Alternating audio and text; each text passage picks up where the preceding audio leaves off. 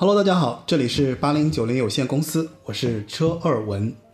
这期节目其实就是花了很长的时间，因为嘉宾比较难约这个时间，然后呃，中间其实也有一些别的问题了，包括就是我自己去大阪跑了一场马拉松，然后所以周期放的比较长。那这期节目我们要是说的是谁呢？就是我们上次其实，在孙燕姿之后啊、我说在呃二十一世纪。华语乐坛其实有两个比较重要的呃流行咖位的歌手，一个是孙燕姿，一个就是周杰伦。那嗯，我觉得周杰伦和孙燕姿比起来，我觉得周杰伦可能更为影响更大一些啊。然后呢，他我觉得在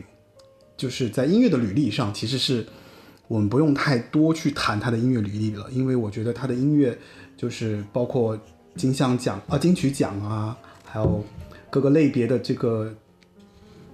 歌手啊，包括你看他获得那最佳专辑呀、还有就是他在零三年的时候获得了美国《时代周刊》亚洲版的封面，然后还被《人物》杂志评选为世界十大鬼才音乐人，所以他应该是呃，我觉得在整个华语流行音乐史上留下了璀璨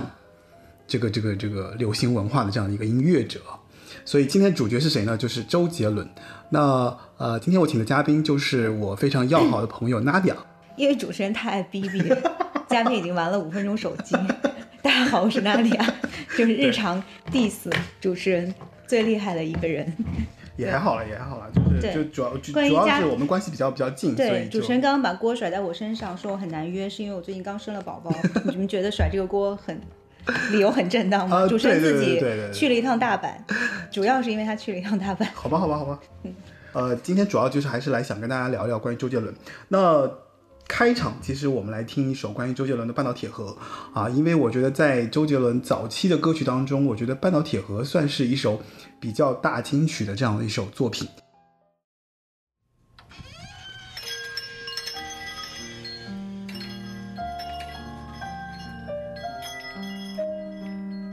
小姐，请问一下有没有卖半岛铁盒？有啊，你从前面右转的第二排架子上就有了。哦，好，谢谢。不会，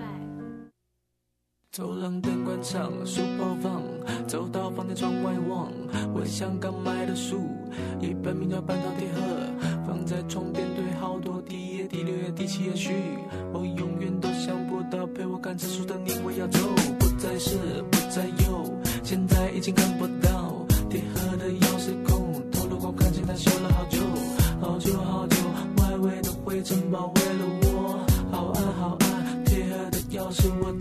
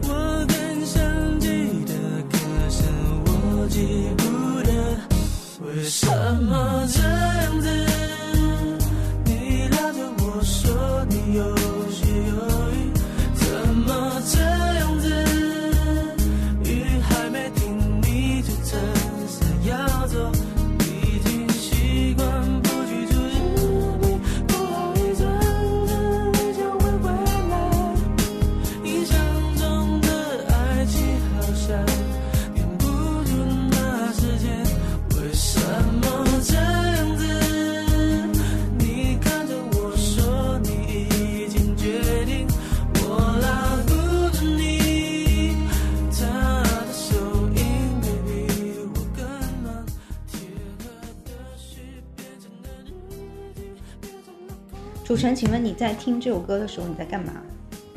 不是，是你在你在、你在采访我吗？零二年，零二年啊，对，因为这首歌我买这张专辑的时候是高考结束之后，我是拿一个 VCD 机在家里连着电视机听的这张碟，因为我们当时还没有 CD 机。哇，你太厉害了！然后居然还记得他这这些细节，，对，我完全记不到这个细节，怎么办？所以然后放这首歌的时候，因为太好听了，所以我一直嗯在。就是还来不及听其他的，就一直在在听在在循环。然后对，然后我的那个高中特别喜欢的那个男生，他就到我楼下来送了我一个瓶子，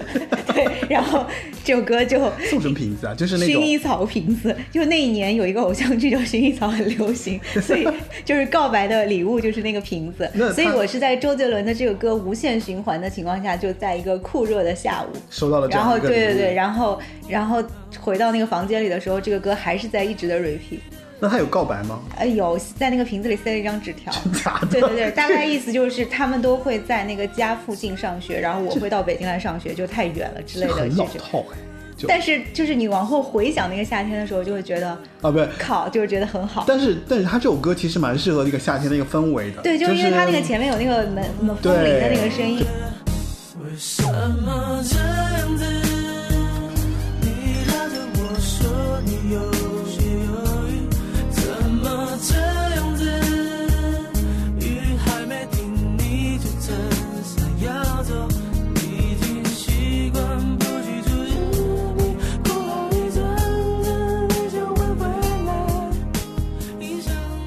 为他的那个歌里有特别多那个叙事性的场景，就是不管是音乐的那个氛围，还是词的东西，嗯就包括方文山，为什么大家一开始对方文山的东西一下子觉得我靠这个人不一样？反正就是他会写的他会还是挺不一样的。他的不一样就是说，嗯，在那个时候，很多人写情歌什么的，他们抒发的是情感，然后情感的细节。但是方文山他一上来和周杰伦合作的时候，他们两个人在一起给的给你的是一个场景和一个故事，对。然后一个故事的片段，或者是一整块儿这个这个下午发生的这个时间点里，然后在。篮球场上发生的一个小的纠纷，然后我就有一腔的怒火，怎么怎么样，然后他就把那个氛围和那个整个情节都给你写出来，他就很像一个小的脚本，所以你你去翻他前面两张专辑都是这样的，娘子啊，还有那个呃，第一张专辑，反正我有，我待会儿给你讲张专辑讲一讲，就是我觉得我捋了一下它里面的逻辑链条，你知道吗？虽然我逻辑不太好，但是对，我觉得你今天挺懂，胆子挺大的，你敢在我面前捋我跟你讲，真的就是。因为他前面这么多专辑里面啊，就第一张专辑，其实我可以花一花怎么说，就很长的一段一个一个思路去讲他整个专辑的整体性的这个他创作的这个初衷。就是我后来捋了一下，因为他可是我觉得从你的角度来讲，他人的创作初衷是不合理的。你只能谈你听到，我不揣测就是你只能谈你听到这个歌对你的感受，或者是你的一些想法对你的影响。是是是，你说的更严谨。所以所以你确定今天要谈逻辑吗？哎呀，就我就跟你讲一讲，就是关于这张专辑的思路了。哎呀，你不要太在意了，真的是。嘉宾怒而砸话筒。这个这个歌还没放完，其实我们的我们的嘉宾就已经分享了一下他零二年夏天遇到的这样一件事情。然后呢，我其实已经记不太住零二年我发生了什么，但是我只知道零二年我好像，他这个零二年是几几月份发的这张专辑啊？我好像是夏哦夏天之前了。就是夏天之前，但是我应我应该是高考结束之后才去买的。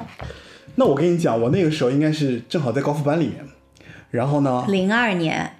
我高考结束的时候，你也高考结束了。哦，我零零一年零一高考零一年高考结束，零一年那个时候，周杰伦还没有红。复零一年是他冬天的时候红的，不是。传到大陆来是。但但我不一样，我是从他一张专辑刚开始的时候我就听了，好好好好好，我高中的时候就开始听好好好，你最先听，但是你完全记不得你他你听他歌的时候你在干些什么，我我确实记不太所以根本就不是真爱，就是为了做节目而做。哎呦，你不能这样 diss 我啊！就是我是说从音乐你刚才说我可以随时 diss 你，哦，哎呦我的天哪，我接不接不住他的话了，怎么办？就是是这样的，就是其实周杰伦是我高二的时候开始听的，理性上说来，就是理论上说了不起，高二的时候开始听的。我记得我第一次听呢，应该是高二、高三的时候，但具体是高二、高三，我其实记不太得了。当时呢，啊，就是因为我觉得是这样的，就是我听过很多很多流行歌，也不要不要不要笑，就是我听太多太多流行歌了，就买很多很多卡带，然后呢，就其实跟你的那个那个印象有点相同，就是我其实是在那个过程当中，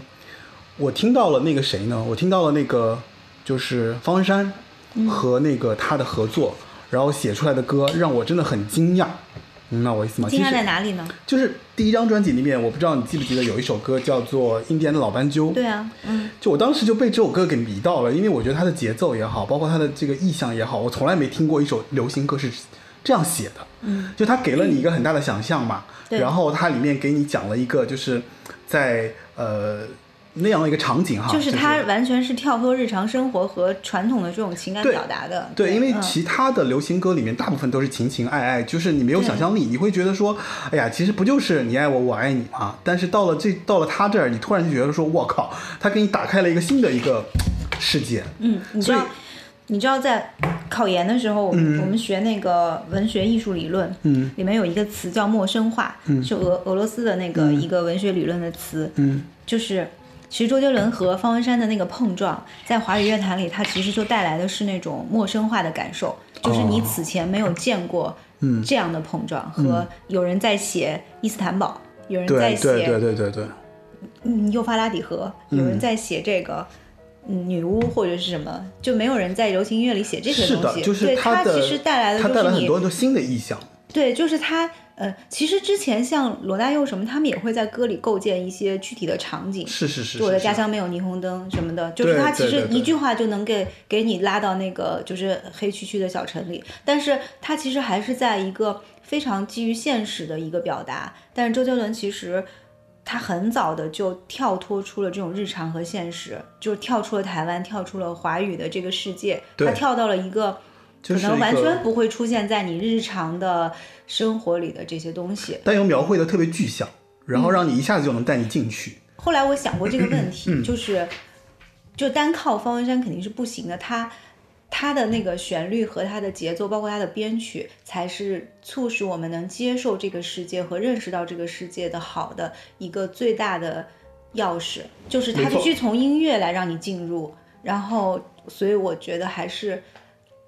是周杰伦还是很屌。就是对，很屌。就他那个年代，我觉得，我觉得在那个时候，他其实，我觉得他构建了一个新的世界吧，可能是在音乐的领域里面所以。我觉得他配得上当时叫做“横空出世”那句话嘛。我觉得就是是是是，嗯。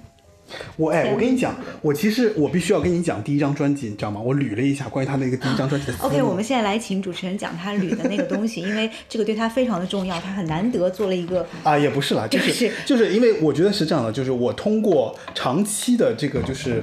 对音乐的这个这个怎么说理解啊，包括还有就是我回过头去看，因为我我现在回回想起来，我其实当时在听第一张专辑的时候，我是没有那么的。我可能也没有经历过那个，就怎么说历练吧，就感情的历练之后，我突然发现就是没，有谈过恋爱的。对，没错。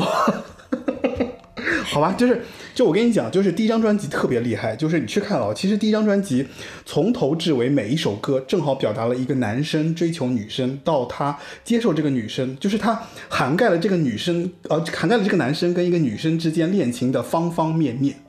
我可以跟你讲啊，就是第一第一首歌曲就是。完美呃可爱女人，嗯，其实他就说，哎，一个一个一个男生他遇到了他自己的心仪的女孩，他就讲很多嘛，就是他觉得，其实他比方说他在学校里面也好，或者在城市里面，他看到很多很多女生，其实他都很喜欢，嗯，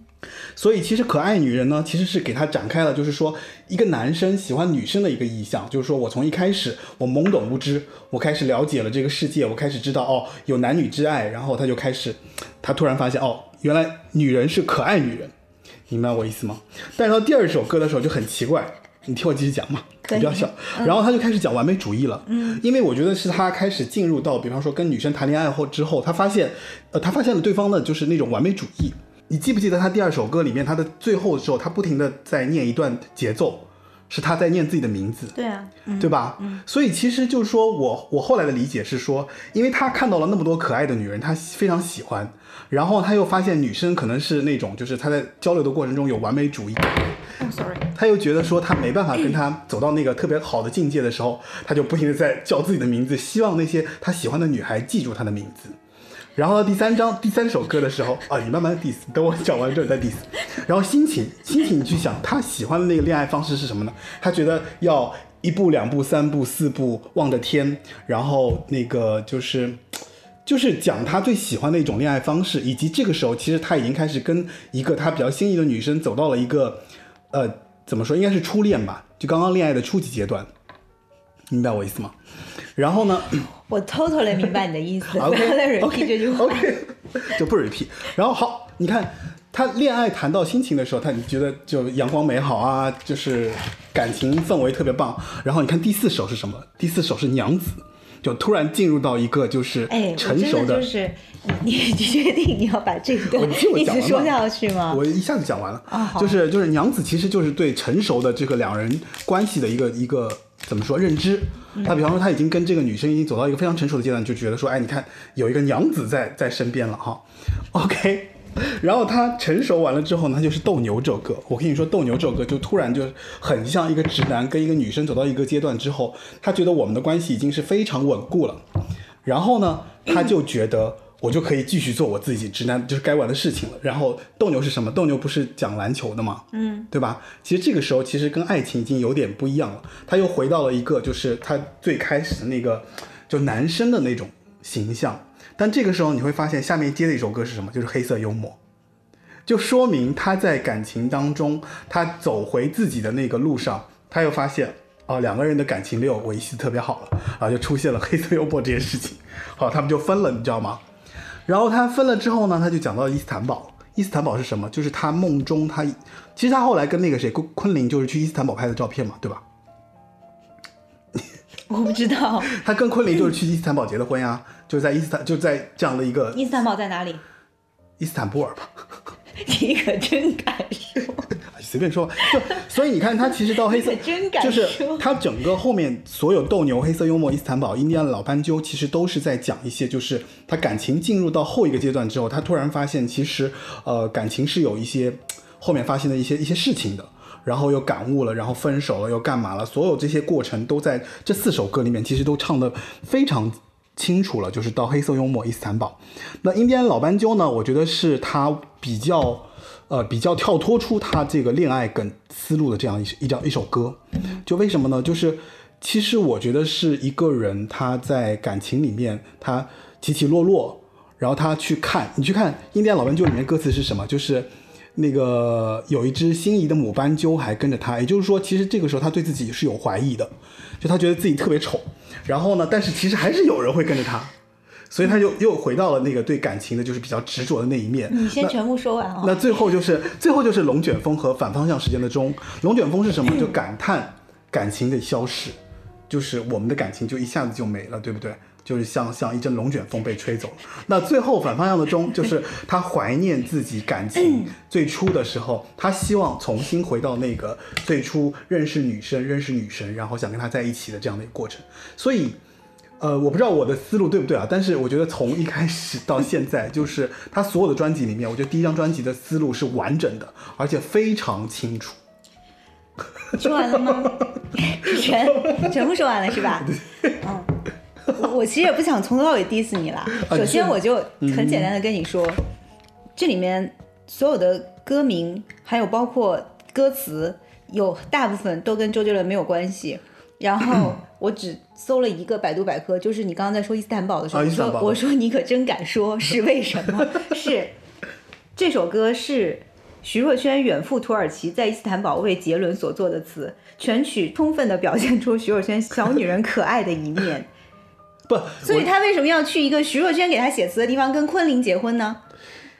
所以整整整张专辑不是不是这个我就是想跟你说，你不要从歌词去判断他是怎么去组织这整张专辑的。是说我的理解，从他第一张专辑的这个从前到后的理解，因为怎么说呢？就是那个我、就是我说的话，就是你你从这张专辑里读出的，你你觉得这张专辑是一个怎么样的逻辑？但其实和他们创作的初衷并没有什么样的关系，因为它本身就是一张说到底，它这张专辑还是一张商业专辑，它的歌曲的搭配，包括嗯。曲风的这种配合，快歌慢歌，然后各种不同题材的一个组合，我觉得相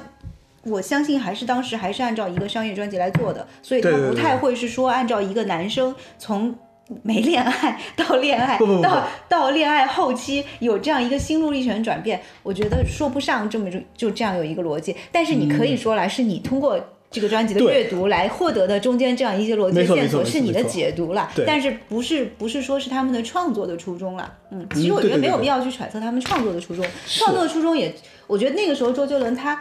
其实他的心思根本没有放在写词上啊，他其实还在玩他的那个呃，我觉得编曲和那个配器啊，还有各种这些东西啊。因为其实周杰伦太有才华了嘛，就是他其实，在一开始的时候，我觉得就是因为他跟别的音乐人不一样，因为他其实学音乐出身嘛，对吧？然后从那个时候他就开始，比方说嗯刚进、他，其实我我这里有一份资料，我们就是讲他刚进公司的时候，其实也没有人愿意让他写歌嘛，但他自己一天要写五十首歌，对啊，就这是一个特别可怕的一个状态。因为他是摩羯座啊，就是即便在没有机会的时候，但是他还是相信自己有这个能力可以做这件事情，对对对对所以他我觉得这很正常。对，摩摩羯座做这种事情，你老板不也是摩羯座？我觉得他们都会做这样的事。不过我跟你说，我现在是了解摩羯座了，就是摩羯座给你看到的一部分，其实是他已经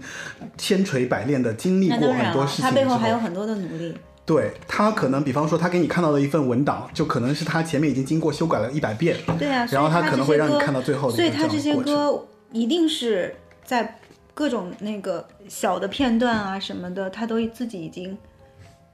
尝试了很多次之后形成的这样的一个没错东西没错拿出了，因为第一张对他来说很宝贵，那时候他没有发片的机会，我他就是觉得，就他得把所有最好的东西拿出来，然后还要公司认为这些东西是可以卖得出去的，因为对对对。肯定还是有这，因为我没有去查这个资料，我只是说揣测一下，可能还是会中间会有这些博弈的部分。是因为我看他那么多专辑了，嗯就是我前面这么多专辑，就是前面我跟你说的，就是我突然发现，就是这个里面的思路是顺的，就是我的感觉。我的理解是顺的，因为他后面其实有很多东西，他其实在重复他前面的一些作品嘛，对，就包括这个就是他很多东西都在都在都在怎么说就 upgrade，我觉得是他在升级。他比方说在做这张专辑的时候，他可能呃，我觉得像心情到第二张专辑的时候就升级到了简单爱，嗯，对有有很多对应的系列歌的，对对吧前面然后嗯的前面的专辑 这些对应都还做的蛮好的。然后娘子到第二张专辑里面，其实对应的就是忍者，就是他有很多很怎么说很异域风情的节奏放在这个里面，然后呢又唱的就是很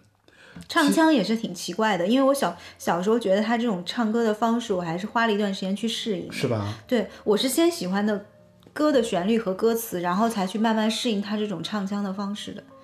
因为其实从那个他呢又是很奇怪的自创了一种，我觉得是跟美式 rap 不一样的一种 rap，对，就是又带着又带着他的那种节奏，又包括他唱旋律，他也是嗯挺、挺怪的。现在很适应，但当时第一次听的时候，你说《娘子》里边的那种唱法，我很爱，我其实还蛮爱的。我跟你说，我当时第一次听的时候，你知道吗？我没最有人说不爱。我第一次听的，我这么说吧，就是，呃，我前面就忘掉了，就是我在高三第一次听周杰伦的时候，我真的就是把第一张专辑里面《娘子》和《印第安老斑鸠》这两首歌，我反复的听，嗯，因为太不一样，太出众了。对，而且包括还有就斗牛里面有一段有一段嗯 solo，、斗斗对吧？就是你说你说分是怎么停留那段，我我我真是觉得就是太鬼才了，就是谁能写得出这种歌，而且在流行音乐，就是其实我觉得流行音乐在当时的文化氛围当中，应该不是一个主流文学的，就主流的流行文化的一个东西，对吧？是啊，算吗？在两千年唱片业那么发达的时候，流行音乐肯定在流流行文化里占有特别特别大的一一个。OK，现在倒是现在倒是有点没落了。是吧？就是我我其实当时是觉得就是真的，就他给我的想象力特别厉害。那哎，我们推我们推一段他那个时期的歌吧，好，放一首他那个时期的歌吧，我们可以看看放什么。嗯，可以放娘子，或者是放反方向的钟，因为反方向的钟吧放的很少我。觉得反方向的钟放的还是少，而且像前面这些歌吧，就是我觉得我真的是倒背如流，我觉得也没有特别大的，诶，听的怎么说？而且他那个时候人很害羞，真是超级喜欢这种又有天才又很害羞的人。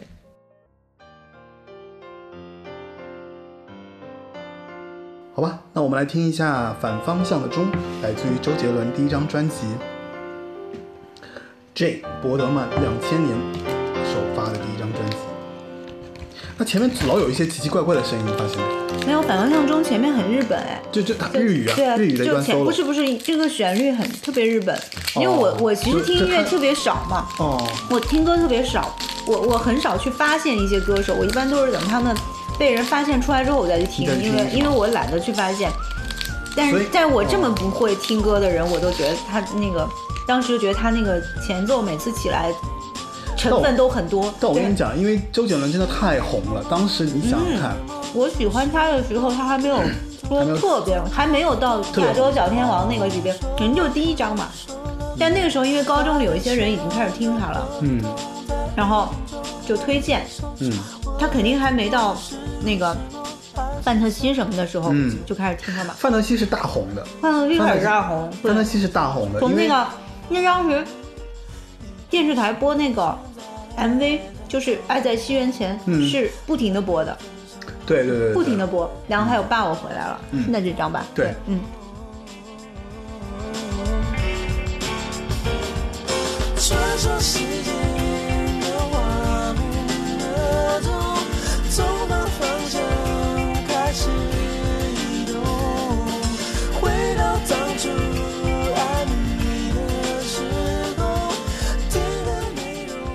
我其实觉得第一张专辑其实。他个人的风格和就是没有红的人，他身上的那个负担没有那么重嘛，没错，就是他还是有很多很特别的东西。嗯，但到第二张的时候，就多了一些悦耳的东西，《上海一九四三》，哦然后还有《开不了口》《简单爱》然后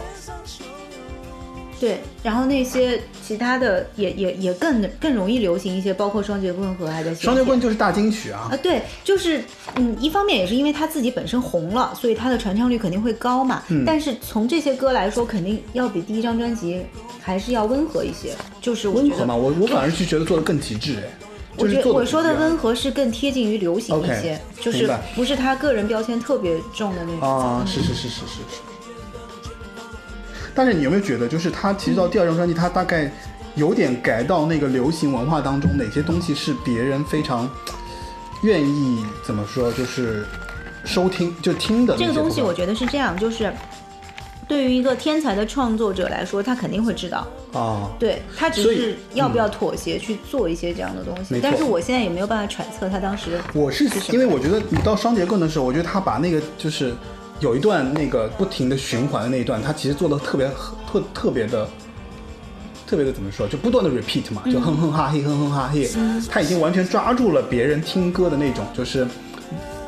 呃副歌不断会被 repeat 的那种注那种那种过程。然后呢，他就是比方说在播在大街小巷放的时候，就一定会成为一个大家会愿意模仿真香去模仿传唱的这样的一个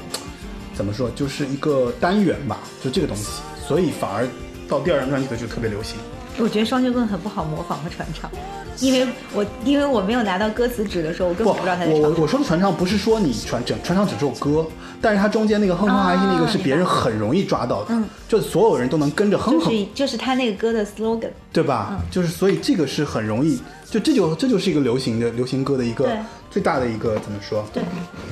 我就说嘛，对于就是对于特别天才的人，他们只需要放下身段，他们就能做到这一点。对，没错只。是看他们愿不愿意了。嗯，其实你看他第一张专辑的时候，他其实有一点有一点委屈了，就是他这么厉害的一个音乐人，他第第一张专辑的时候，他因为十二届正好是金曲奖嘛，他其实输给了那个谁，他输给了孙燕姿，嗯，正好他跟孙燕姿两个人抢那个当年的最佳新人，嗯，然后他没有，结果你看到第二张专辑的时候他就疯了，第十三章第十三届金曲奖，他整个完全的全部的大金就是大获奖。你看啊，你看那个《爱在西元前》获得了最佳作曲人奖，方文山获得了那个什么最佳作词人奖，呃，双截棍是最佳编曲啊，然后范特西是最佳制作，然后他还他还提名了最佳国语男歌唱演唱人的奖，啊，基本上在范特西这张专辑，我觉得就达到了一个顶峰，对吧？嗯，爱在西元前，其实这张专辑里面你最爱哪一首啊？哪张啊？就这张范特西这张，嗯，范特西啊。嗯我觉得可能我我会更爱爱在西元前，还是上能是简单爱吧。简单爱，嗯，竟然是简单爱，对，可能是简单爱吧，因为其实我我觉得这张就已经非常商业了，就是是是就特别特别商业这张我就没有第一张那么爱了。嗯，然后可能是简单爱吧，因为那个还在这种小品爱情小品里，这首歌还是还是挺好的。简单爱其实也是徐若瑄给他写的呀。嗯，所以很甜啊，他们两个。如果说对于少女时期的男偶像，周杰伦，你觉得会排第几？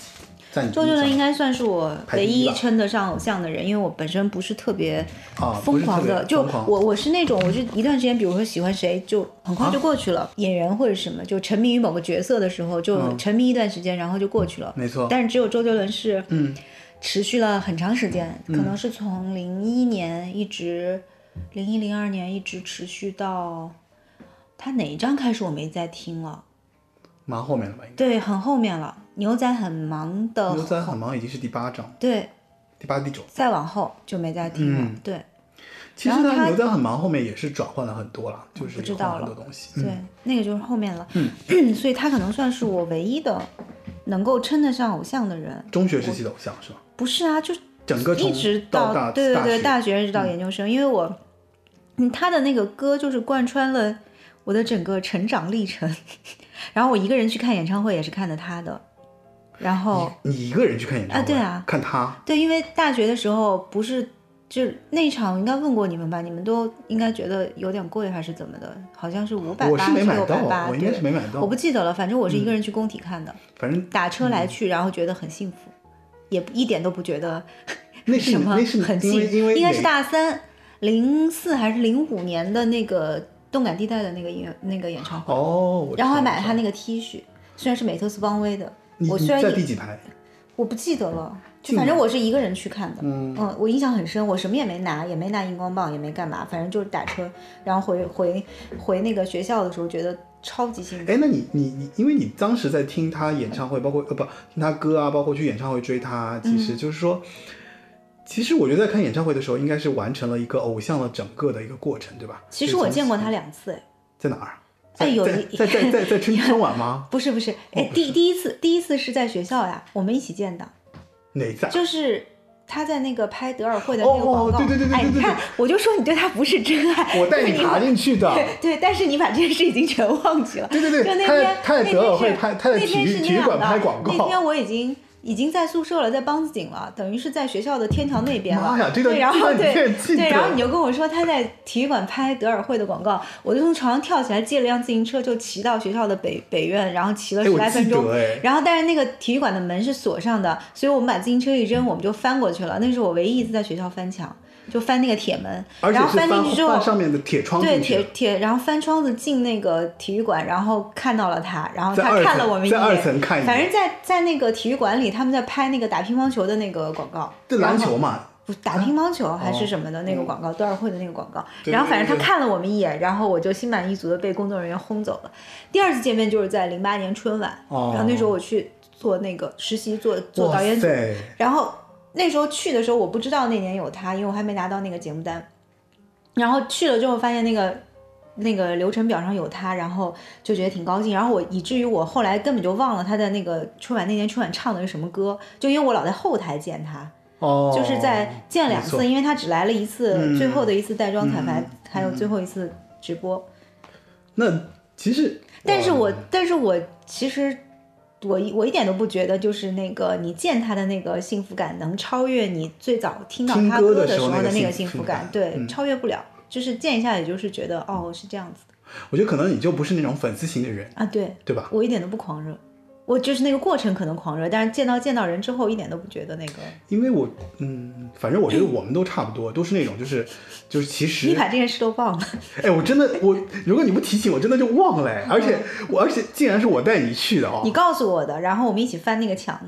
哎呦，太神奇！我今年那个时候还做过这种事情。哦，对，这种事情都是我，应该都是我带你去做的。就我这种神经病就会做这种事情。对，因为你每天时间很多，然后谁消说的消息消息也很多，也不知道你你怎么会知道他在那儿拍。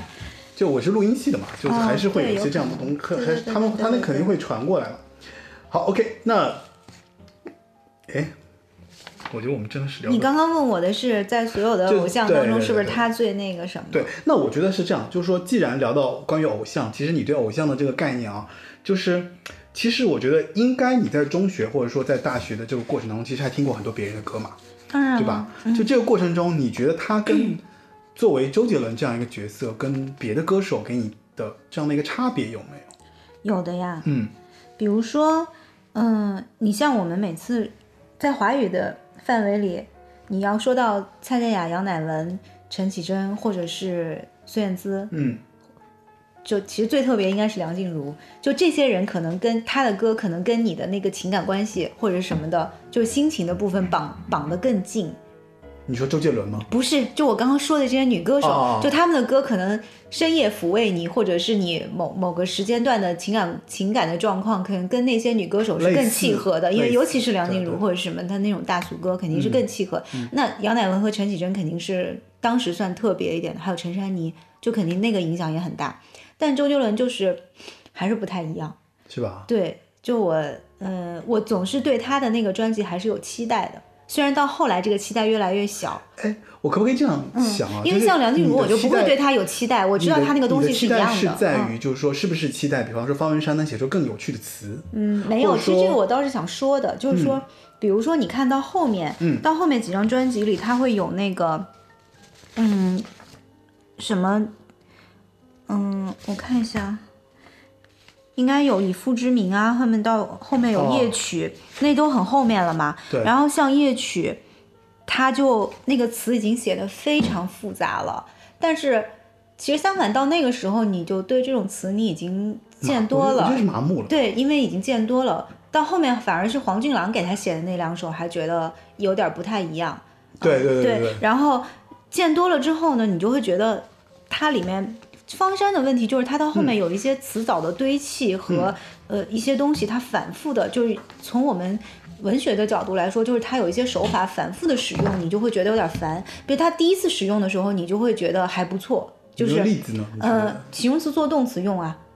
就这个这个不是这个高级啊不高级不高级，就是你发如雪凄美了离别，嗯凄美这个词不不会拿来做动词用的。但是他在这里就会把凄美了离别，就凄美就做一个动词用了。但是他这种手法就是一直在他的那个写作里，他就一直会用，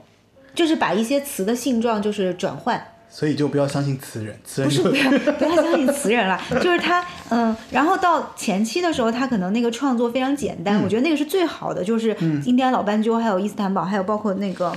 嗯威廉古堡什么的，对就他你那个时候你相信他是自然而然会写一些这种像像剧本一样的呃词，但是到后期像止战之殇啊，还有再往后困兽之斗啊这些。乱舞春秋啊，你就会想着他他是一个命题作文，因为需要一些这样有主题和有故事性的嗯。一些词的作品，所以他会拟一些主题，然后你感觉他的创作是这样的，因为每一张专辑都需要这样的歌，所以越到后面你不太我我就不太会对他那个嗯词有太多期待。就如果那个曲还不错，就周杰伦的那个曲又有新的东西的话，那可能那首歌我还是会喜欢。比如夜曲就是这样，嗯，行。哎，那我加插一嗯个小问题，就是你现在你现在职业应该是编剧嘛，对吧？对啊，就是因为你前面也提到了，就是他其实他有的有的歌曲，就是在跟方文山的合作的过程中，其实是有那个怎么说，就那个情节啊，那个东西，会不会这个东西在你根深蒂固的，就是怎么说，脑海里面会有影响你走到现在这条路上？没有哎。没有哎，这是我瞎瞎瞎对啊，现的嗯。。如果媒体不没落的话，我应该还是在做记者。对，对。好吧，好吧。那但我觉得你说的那个，我倒是想过，我觉得对周杰伦自己的人生和职业的选择会有影响。就他后来也拍电影嘛，哦他也自己想做对对对对导演嘛。就是你看他在秘密嘛。对你，你看他在做那个，就是《天台爱情》啊，还有这些后面他拍的东西就已经很多了嘛。他很多做导演，做好对你你你就会发现他其实可能从一开始他就在构建这种更多元、就元素更多的一个集合的是创作世界，就不单仅限于他想做一个音乐人，他从做音乐的时候就想构建一个就很有很有野心的一个人啊。摩羯座啊对啊，就摩羯座啊。嗯，哎，算了算了，我们不能 diss 摩羯座，我觉得摩羯座还是蛮没有厉害的 diss 啊，摩羯座很厉害。摩羯座很厉害。好，那其实我们就是聊关于就是少女时期的男偶像啊，包括就是我们前面听到他的这个风格啊什么，我们聊了比较多。然后我们来听一首歌吧，就在第三、第二、第三张专辑里面，我们找一首吧。嗯，第二、第三，你最想听哪首？他的睫毛他的睫毛，这这首歌好奇怪，啊为什么我想要听这首歌？就是很很长时间没有听到，也不会自己在家里听。真的假的？嗯，其实那张专辑里梯田很棒，啊，但是我老在家听。是他的睫毛是第三张是吧？嗯，是叶惠美那张。哦，第四张对，哦，你要找第三张是吧？都行都行，叶惠美也行。第三张，我我老我老觉得就是他其实，在第三章以后，所有的这些歌其实就是你知道我自己会有一个看法，嗯，你这个，看法是什么呢？嗯就是 我对他的歌有一些看法是在于，我觉得周杰伦吧，就其实是还是一个聪明的艺人。就是首先他是一个特当别然，对他很有脑子，非常聪明，所以他的聪明用在什么地方呢？就是你知道，我觉得摩羯座有一点啊，当然不是说 diss 摩羯座了，就是摩羯座有一个套路的问题，就是他们懂了这个套路之后，他就会不断的在这个套路上面呢，就是重复的使用他这个套路，你知道为什么吗？而且，嗯，你知道为什么吗？为什么？因为摩羯座其实本质上来说还是保守和严谨的，就当这个东西 make sense 之后，他会觉得这个东西是说得通的。哦那那么我就在这个框框里，我再做多一点没错往前进的部分。对就是我觉得周杰伦会有一个很大的特点，就是你从第一张专辑、第二张专辑、第三张专辑，你会明显的感觉到他，比方说有一首歌特别受欢迎，嗯，他一定会在不停的在写这个类型的歌，然然后第三张专辑、第四张专辑一定会有类路数相同，然后呢，他也会在这个过程中，我觉得他只是，呃，他会更喜欢用一些各种各样的编曲去包装他的这个歌，但是你会发现旋律是类似的，也会节奏也会类似，甚至。甚至我觉得还有一点就是我要说到周杰伦，就是往后说了，就是、其实周杰伦特别牛逼是在于他特别稳定，特别坚持，不像别的歌手可能起起落落，你明白我意思吗？就是他特别特别的稳定，就是我保证一年一张，还有一点，不管你爱不爱听，就他是啊就是他永远都在写年轻人喜欢的歌。嗯，就算是。就是这点是我蛮佩服他的，因为你想他比我们大吧，你看他大大个几岁吧，嗯。然后他在我们年轻的时候，就二十多岁的时嗯。候，他写我们喜欢的歌，等到我们老了之后，他还在写《告白气球》和《等你下课》，我觉得很不容易，一个 四十岁的男人还在写《等你下课》。就是你想啊，然后《告白气球》就是我我弟弟妹妹，就是他们那种九零年出生的，还是他们结婚的时候还会用告白气球哦来做那个音乐，就是然后再往下的小孩儿还是会听他现在的歌。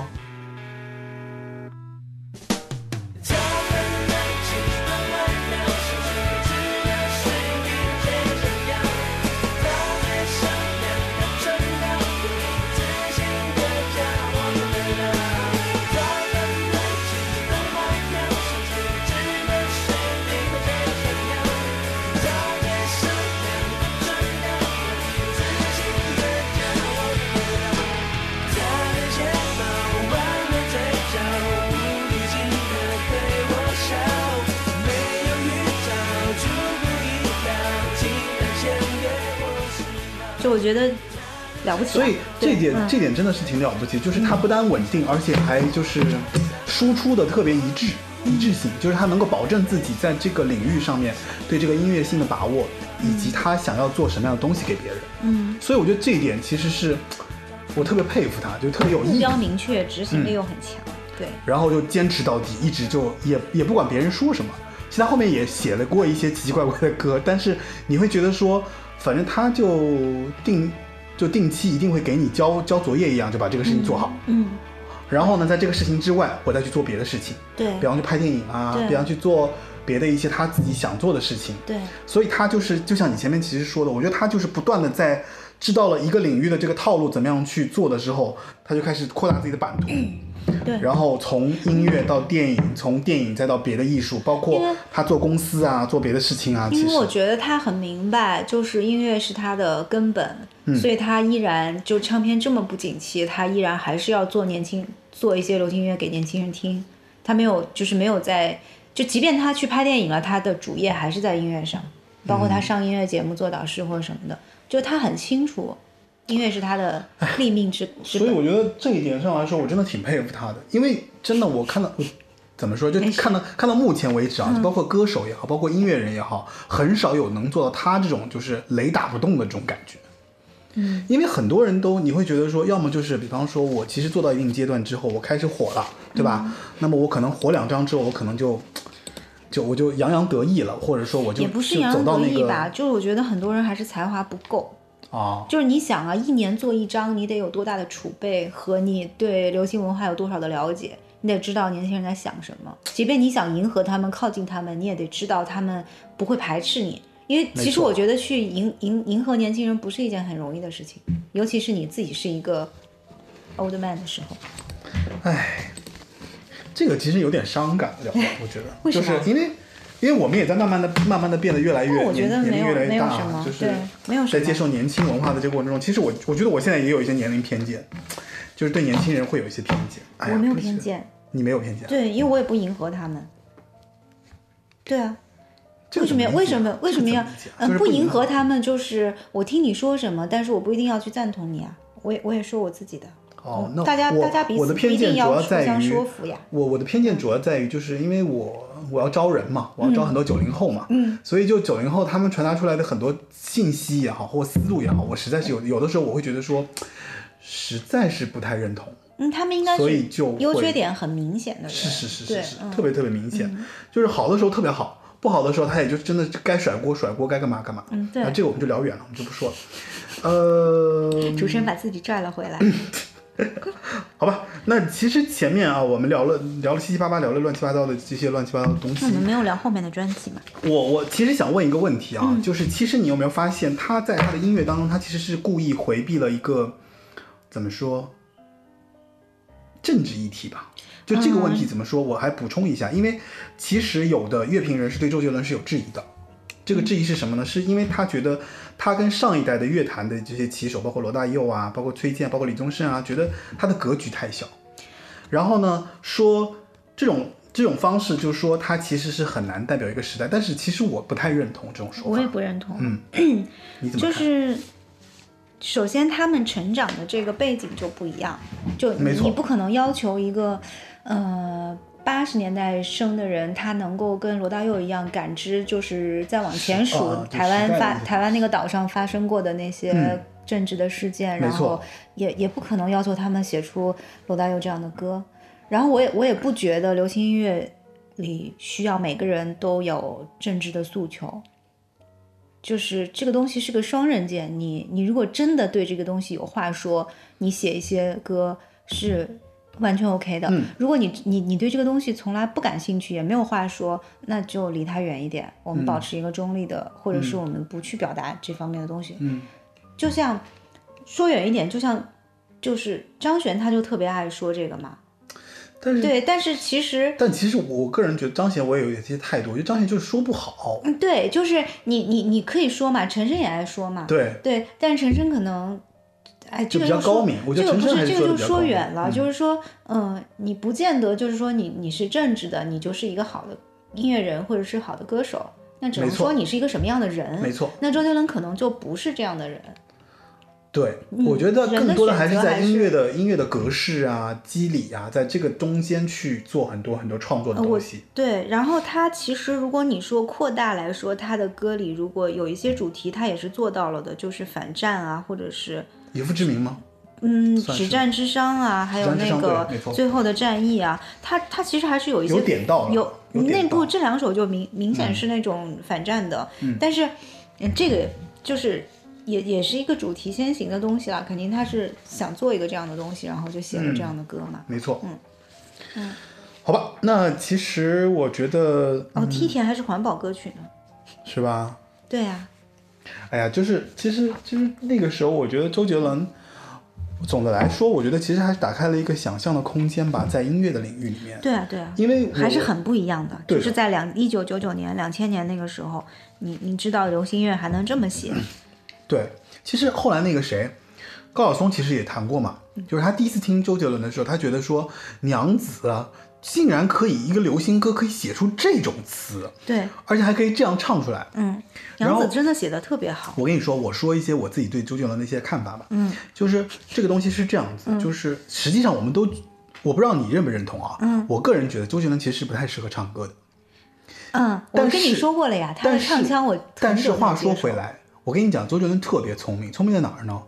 他把自己的声音当成了一个其中的，我觉得他其实把自己的声音当成了其中的一个乐器。他把他所有的这些配器和他的声音配在了一起。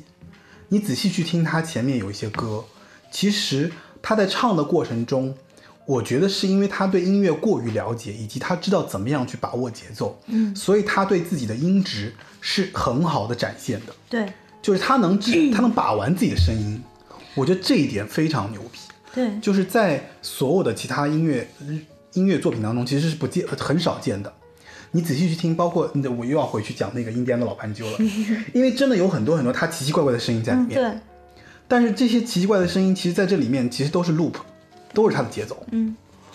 然后到你看那个龙泉，还有那个火车到未去吧，这个是闽南语的歌吧？，嗯，就这些东西，其实他都把玩的特别特别棒，而且他，我觉得他这种把玩的方式，也是我觉得从另一方面也是给方文山的一个启发。嗯，所以方文山能够通过他的声音把玩的这个象形的东西，再去就是生发开去，再去想一些别的东西，把它想出一个，比方说环境啊，那个那个东西来写。所以我觉得在那个时代来讲，就是能这样的运用自己的声音，然后把一个其实不太擅长唱歌的人的声音变成一个大家觉得说，哎，你周杰伦其实是会唱歌的，唱的也还不错，嗯，就给人造成了这样的一种印象。我觉得他真的很厉害。直到你看后来青花瓷出来之后，其实就其实印证了嘛，就是说他不是不会唱，只不过他的音色没有那么的所以我一直都觉得，嗯，哦，我说错了，就应该是嗯千里之外。嗯对你看千里之外，他跟那个谁，嗯那个叫谁来着？费玉清就是费玉清两个人在一起，其实明显他那首歌费玉清唱会更好，对不对？不是，他他是故意找费玉清来唱那个部分的呀，那个啊部分肯定更适合费玉清呀也是，也是，对嗯。就是所以就是说，我觉得从声音的角度来说，我我我我对他的理解是这样子。我觉得你那个说的有道理，就是嗯他把其实不是乐器啦，我就是觉得他其实知道，如我我其实一直觉得他不应该被称为歌手嘛，他还是音乐人嘛，没错，就是他不是歌手嗯嘛，他他其实把他自己的声音当成了这个整个整个曲就整整首歌中间的一个元素，的对一个元素来做的，所以他嗯，所以他可以做的很很很有意思。我我觉得这个不是说聪明啦，我觉得这个还是有功底，嗯，就是就是对音乐特别的了解，然后而且也很清楚自己要要做什么。是一个很理解音乐的人，啊，对，对吧？有很多歌手就是声音特别好，嗯，但是我就是可能高音唱的很好，但是其实他那个东西不能打动人，或者是他太单一，所以就注定只有一两首很好听的歌，但是留不下名字。有很多人都是这样。差不多。我觉得就还是每个人对音乐的理解的这个程度的问题。对呀、因为他可能我到底是只是一个唱歌的，还是说我我是一个把所有东西融合在一起做对吧一个作品给你的？对吧我觉得他是后一种。他是后一种，嗯他确实是后一种，所以他教出来的应该是一个音乐领域里面的一个综合的一个教出来一个作品，对，嗯，不能说是是一首歌了。OK，那我们来，我想想看，其实我们还可以再听一首歌，你觉得你想听哪首歌呢？啊，我看看，啊，不过我跟你讲，黑色毛衣吧，黑色毛衣啊，嗯，哎呀，我跟你说，周杰伦的歌其实我真的很难放，大家大家大家听众稍微也、那个、稍微。就是 就谅解一下，因为 第一周杰伦的歌没有版权，这是、嗯。这是其一。其二，周杰伦的歌，我觉得你放哪一首歌，我都觉得就是嗯亏了很多歌，其他歌，那没关系啊，就是因为他的歌实大家平时也自己会听。十一月的肖邦那张，就刚好你给了我那个魅族的 MP 三，哦，就是是我考研的那一年，嗯，然后没错，呃，那张专辑是那样的，就是他先发了《夜曲》这一首单曲，然后有 MP 三，然后我就夜曲轮流的听了好多天之后，那张专辑才正式发出来。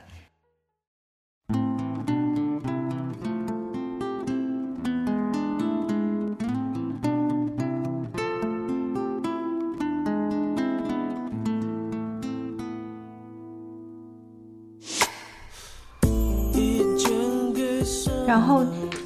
你你记得当时我们买专辑就买 CD，是去嗯。那个东方新天地的那个 FAB，、FAB 对，对我们当时都还是那个会员，就是夜曲那张是因为我正在考研，就特别苦逼，就经常大清早的五点天还没亮就要去坐很远的车去上那个考研班，然后然后那一年就是去 FIB 买他的专辑预售，嗯，然后可以拿原版的海报回来，嗯。然后等到发售的时候你再去一趟，再把那个专辑取回来，然后那个就等于是我复习的时候的一个节日，就是你得你得头一天把功课都做好，然后第二天就穿的挺好的，然后就去东方天地去把那张专辑拿回来。反正我觉得我当时啊，我觉我记得十一月的肖邦，就第一首夜曲出来的时候，我简直敬畏天人，我觉得夜曲太好听 就是我觉得就是，而且夜曲是他前面节奏里面没有出现过的，对？而且我跟你说嘛，我觉得夜曲的词写的太繁复了嘛，哦但是但是那个时候就因为这首歌太太好听了，所以就这个方文山这个词但你不觉得夜曲其实有点那个什么吗？就爱在西元前的一个，反正是有点之前的东西影子，那个但是还是很好听，很好听。结果你看他这张专辑就出了《发如雪》的呀。为什么？什么叫结果？，我就就我的意思就是说，《发如雪》其实是他中文是怎么说？中国风，中国风的一个嗯第二首金曲，第一首金曲不是《青花瓷》吗？第一首是《东风破》吧？哦，你果然是粉丝。就好吧，在我这里，第一首肯定就不是金曲的话，第一首肯定是娘子嘛。但是在大众那里，那第一首是《东娘子，风破》其实。还还不一定是中国风嘛，就是第一娘子还挺重，就是词上还词是很中国风的只有一只杨柳在这里等我，我啊靠，写的太好了。对，而且我一直觉得娘子的词写的比其他的中国风都好，因为它那个打乱了那个叙述的语气，就是前后的顺序。啊对，它是片段式的那种。哎呀，真的是，但是《东风破》啊，《发如雪》啊，就太规整了。他怎么那么有才华呢？我有的时候我就觉得真是不可相信，一个音乐人怎么可以找到这样的一个？是你想啊，这么多年也就出了他一个人啊。着你，也真到不能没有顾忌。感激你让我拥有这点的美丽。看着那白色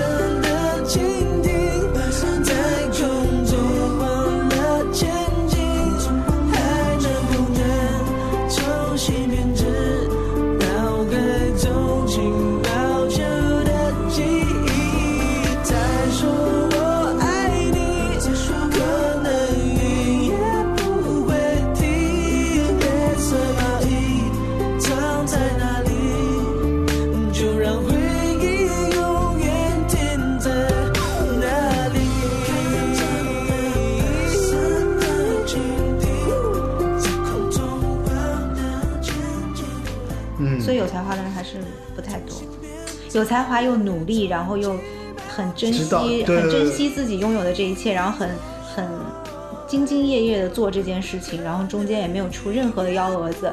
就吸毒啊，或者是打架，或者是什么什么什么，那个就是他很珍惜他这些东西，我觉得，就很珍惜自己而且。也很爱惜自己的才华，对。嗯。虽然他后来的专辑我都不听了，但我觉得前面他给的这些就其他专辑后面还有特别多。有一些歌其实也还行，有就是但是但是但是一两首了就不是很多了，因为确实是你会觉得说这个套路我实在太熟了，所以它包括节奏一出嗯来，你大概就了解说哦这首歌大概是什么样子，有这样有这样的问问题在。唉，其实他这张专辑里面我还蛮喜欢那个什么的，就是哦你看还有那个什么麦芽糖和珊瑚海，珊瑚海不是可是珊瑚海是就我不太喜欢了，因为就是 KTV 大烂歌了。嗯，K，那你也不能不说，它确实是 KTV 里面大家都爱唱啊，就是因为它有一些奇怪奇奇怪怪的歌吧。珊瑚海就我觉得就很像他给 S.H.E 写的歌，珊瑚海啊，对，哦就是那个就很像热带雨林那种歌。对，我就那个时候就觉得，好吧，那其实我们前面讲了，嗯，还是讲了比较多的啊。嗯其实从方文山和黄俊郎来讲，你更喜欢黄俊郎还是更喜欢方文山？也谈不上。啊、还是第一张专辑吧。对我还是喜欢第一张专辑的。你说方文山是对对对，张方文山前面的那个，但黄俊郎肯定有有那两首写的也是很好的。因为，不过我觉得他其实蛮幸运的，因为除了方文山之后，后来又出了黄黄俊郎这样的一个人，就竟然还可以在他原来的基础之上再升级一版。我的感觉是这样，嗯，我不知道你的感觉怎么样。其实他们是他们这么说的，说王力宏呢、陶喆呢就纯正的美式 rap 啊，嗯，然后呢周的 rap 其实是比较自成自成一派，因为他可以把 rap 融入到这个旋律里面，嗯，然后你像龙泉啊、双截棍啊、忍者啊，其实都是他在这个 rap 里面的一些非常异类的一种设计，嗯，然后东风破其实是那个什么，就是他就你说的嘛，就一开始的那个中国风就开始了。中国风其实不是他开创的，哎，那当然，嗯，但是但是中国风是他流行起来，对吧？应该可以这么说。嗯，虽然不是他开创，但是是他流行起来的。是他在就是对年轻人中间我觉得他其实是掀起了中国风的一个潮流的，算是国风潮流是他掀起的。算吧，我觉得后面像林俊杰啊，还有他们后来写的一些都是跟着他走的都是受了很大的影响，对吧包括王力宏后来写那个《牡丹牡丹亭》啊，还是花花花田错，花田错，花田错，还嗯嗯，王力宏的花田错，林俊杰的江南曹操，然后 S H E 的中国话，嗯，对吧？这些其实都是他引领起来的。哎，我跟你讲，这里有一有一个采访说，于丹在接受采访时曾说，他觉得周杰伦在做的事情其实和自己是一样的，然后他为促进中国文化传承推广尽了一份自己的力量。我特别特别讨厌于丹，首先，因为，哎呀，这个就说、说多了去了，对啊。但是我我我曾经就是做媒体的时候参加过一个活动，就是类类似于这种品牌做的中国文化推广，但那天就请了于丹和方文山，我当时就是因为方文山要去，我才去了这个活动。但方文山的整个的表达和气质还是会跟他们有很大的差别，嗯对，还是说人话的。你觉得于丹不说人话？端着呀，然后说的那些东西里有很多纰漏啊。哎，好吧，嗯，像方山他们也并没有说说教教你一定要知道中国文化有多好，中国文化有多美。嗯，但是我觉得把那个作品放在你面前，你自己去听就好了。我觉得这个还，我我觉得这个比于丹做的事儿要高级。哦，于丹是我坐下来跟你说，但是我说的这个东东西里面还是有很多问题的。但是周杰伦和方山做的那个东西，他其实他们只是在做自己的作品嘛。那没错，没错。是是嗯，没有那个说教的东西在里面。哎呀，其实我觉得，嗯，其实我觉得说白了，就周杰伦其实形成了一个他自己的周氏嘻哈，你觉得呢？你现在要开始说嘻哈的问题了吗？呃，不是说嘻哈的问题啊，嗯就是我觉得他确实，因为他其实他在音乐当中确实有很多的 rap 嘛，就说唱的部分，而且他的说唱还不让人讨厌，是挺可说爱的唱为什么。要会让人讨厌？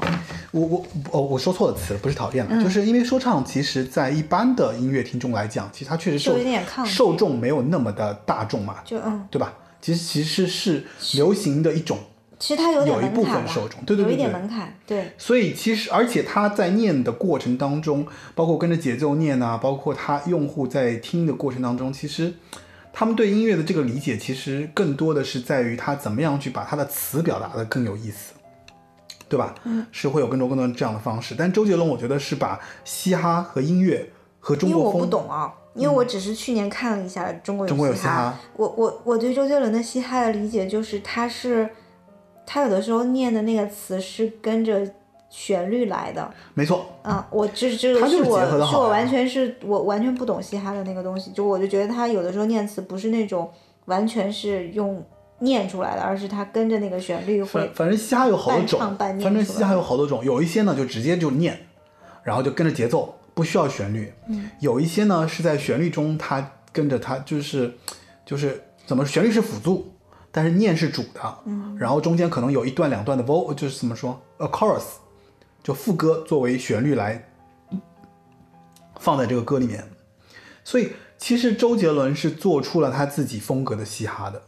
就是在别的嘻哈领域里面，其实是很很难见，而且后面也再也再很少有模，也不是模仿者，就是很难有人再步他的后尘去做他的东西出来，很少，只有他自己做，所以我觉得这个还是挺有意思的。你你以前在 KTV 经常唱周杰伦什么歌？娘子呀，我可可爱我都没有唱娘子，哦，你唱过，你，唱过。我唱哦，对了，我跟你讲，我后来我跟你讲，嗯我最爱唱的是哪首歌，你知道吗？牛仔很忙，因为这首歌特别怎么说，就是好多人其实很难很不会唱，但是因为我你会唱？我这个人呢，就是我节奏还蛮好的，所以我能在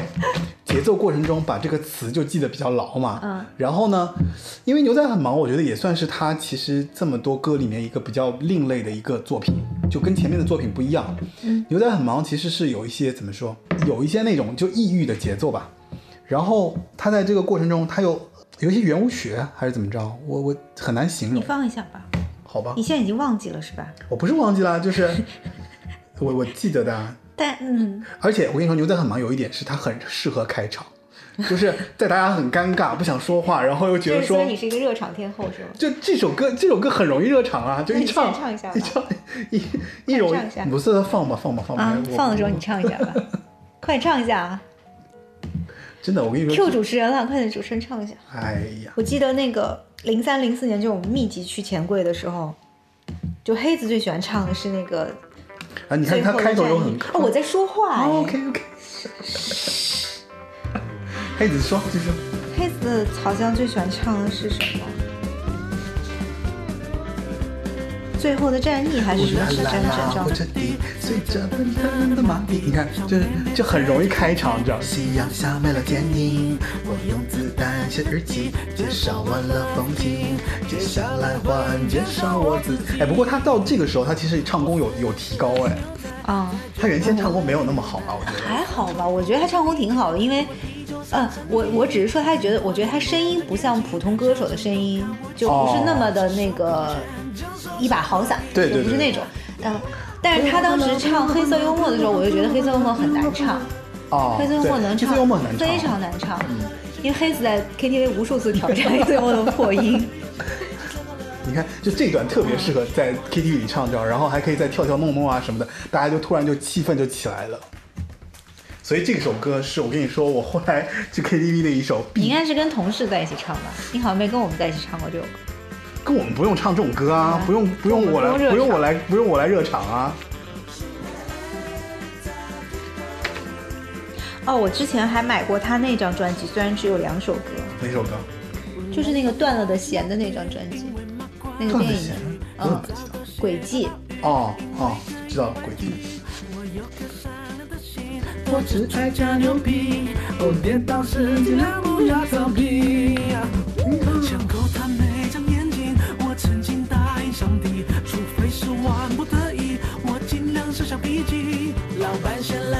你。我觉得周杰伦还是影响了很多人的。超多人的，你想，今年创造一零一是今年吧？今年对强东乐那组就会唱《爷爷泡的茶对他们来讲，其实已经是很小，》，很小的时候的歌，但他们都还 OK 的，所以他其实生命力很很长的。就这一段特别好听，嗯你看没有？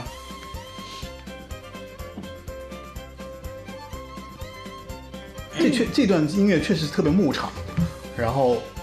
很像那种就是就是那种圆舞曲的那种感觉。我跟你说，就这一段啊我非常拿手，所以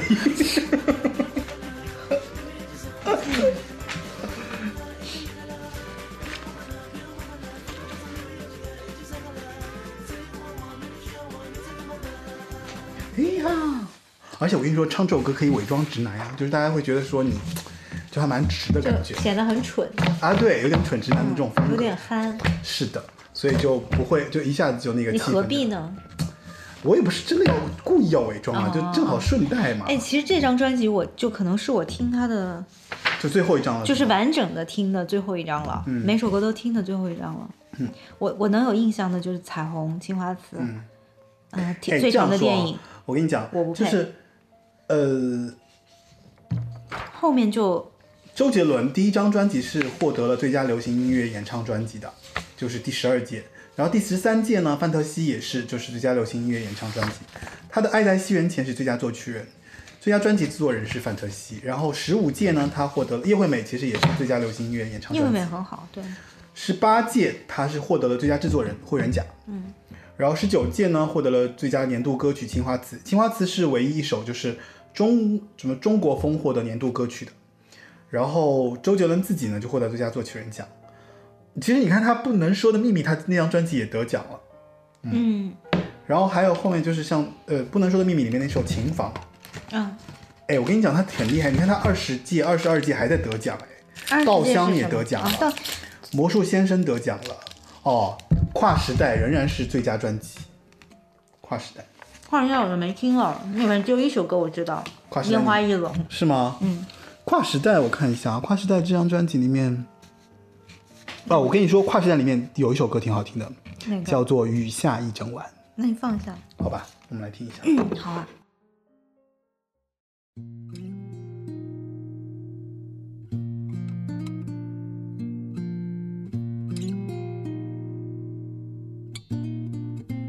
街灯下的橱窗，有一种落寞的温暖，丢弃在玻璃上，画着你的模样。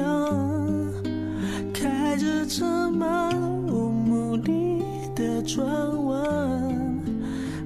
是要去那个地方，鸟居的电视墙，到底有谁在看？白杨木。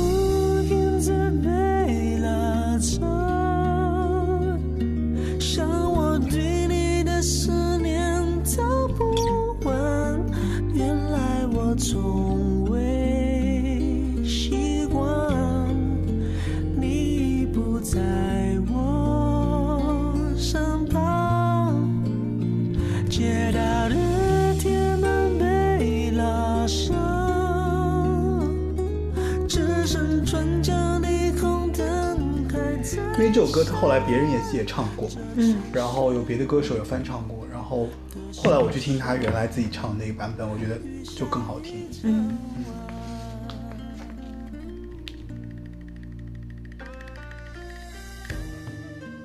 就很抒情，然后你看他的歌分好几大类嘛，嗯。一类就是像牛仔很萌这样的歌，有，然后那个抒情的嗯。黑色毛衣啊，什么风啊，对。然后这种还有最长的电影啊，然后最前面的就是开不了口，没错，安静，然后还有那种青春一点的三年二班，然后斗牛啊嗯，那种，所以其实他还他还他还蛮蛮丰富的，它很丰富，对吧？嗯，就是而且我我当时就小时候听歌的时候就一直觉得，嗯，其实这个蛮容易的，就是你你你写歌就像写歌就像写故事一样，就是你有很多东西都可以去写，没错，但是并不是所有人都写得出来，嗯，就是我懂你意思，就是词和曲的那个捏合，还包括这个情境的。就捏出这样一个作品来，对，因为有很多别的人的不红的专辑里，也可能会出现我写很多种类型的就是主题，但其实不一定能写得出来。所以写情歌是最容易的嘛？嗯，对，因为你里面只要有副歌的旋律和副歌的词能能戳中人，这首歌可能就红了。嗯。对，你看他这首歌蛮牛逼的，就是很好听。前面是抒情的，突然又转到这个副歌的时候，有一段有一段那个中国风，对，所以他其实玩的很厉很很，就是他很会玩哎，他其实，我觉得算是音乐人里面真的是专心在玩这个东西的一个人吧，就是其实很很很专心，对吧？像我对你的思念道不完，原来我从未习惯你不在我。你是不是有点疲劳吗？不不不不，我我我是我是觉得就是说，其实我之前做过那么多歌手嘛，就我觉得我在做周杰伦的资料的时候，我真的觉得很感叹，因为他资料挖不完，对你就觉得他资料太多了，我到底用哪些东西来做？太勤奋了。我我到底应该说他音乐，还是说他专辑，还是说他整个这个过程中一些意识啊，或者怎么样？你就觉得说每一个都很多很多，你知道吗？后来我就想说，算了算了算了，我就随便，我就巴拉巴拉，我就我就我就觉得我对我他感兴趣的地方，我稍微挖一点，然后我们来就是从各个角度去聊一聊他。嗯，就是他确实是让我有一种你知道吗？就是我在做他的感觉都有一种挫败感，就你觉得这样的人驾驭不了。就应该成功，他应该获得今天对，的一切。对，所以我就我感慨的是这个，嗯是因为你看没有，就是我光做这个，你知道嗯吗？我就花了我两周时间，我就想说，我的妈呀！我的妈呀，你这效率太低了。我因为要查很多资料嘛，要对整比对很多东西嘛，包括词人曲词人作曲人，就豆瓣上都是没有的呀。嗯，就这些东西其实是挺复杂的，而且还有就是，嗯，因为我去我去看他的历程啊，我就会啊觉得说，我也没想过他其实可以这么坚定，就是他是一个这么坚定的人啊包括他到现在其实还在出专辑嘛，对，包括出单曲啊。虽然有一些可能我们会觉得他新出那张专那那首歌曲我们不太理解啊，但是我就会觉得说，他的这种心态很值得肯定，，对，就我觉得很不容易，很不容易。四十岁了，还要再写一些二十岁的人听的歌，哦。所以我们已经老了。我们在他一张专辑里只能找一首这种情就偏情歌抒情抒情歌加一点中国风，然后把它捞出来说这首歌还不错。也也没也没有，其实我跟你说，我觉得等你下课还不错啊。嗯，等你下课也不错。呃，其实鞋子特大号我很喜欢，鞋子特大号还行吧。我我觉得算快歌里面我挺喜欢的。嗯然后哎，我们就还我我们就不要再拘泥于专辑和那些东西了，因为我老是觉得就是光谈光谈这些东西吧，其实有点刻板。那你想谈什么？我我 主持人，主持人给自己挖了一个坑，我他竟然跳进去了。我这我就觉得，哎呀，这是一个黑洞，我也不知道该说什么。你给自己挖坑之前，先想一想。等一下啊，嗯，嗯嗯，哎，我来之前，黑子非要让我说，我上课的时候给他传纸条写过《轨迹》的歌词，我跟他说可能他记错了，然后他就非要说，但是我们查了一下《轨迹》的歌词，发现完全合不上当时的情景，所以就这件事情不了了之。但是以前我们上课的时候倒是经常听，就把 CD 机带过去，经常哎听。，那我我可不可以这么问？就是比方说，我觉得周杰伦其实在我们这代人当中，其实还是引起了很大的影响的。就这个影响，你觉得就是在当时也好，或者在现在也好，对这一代人来讲，就这个题目有点太大，我我就不想问。但是，但是我就你这个话往下说嘛，嗯就为什么会有这么大影响？你想他横空出世的时候，他二十出头嘛，嗯我们都是十八岁，嗯，就那个时候你刚好要从家出来，然后去一个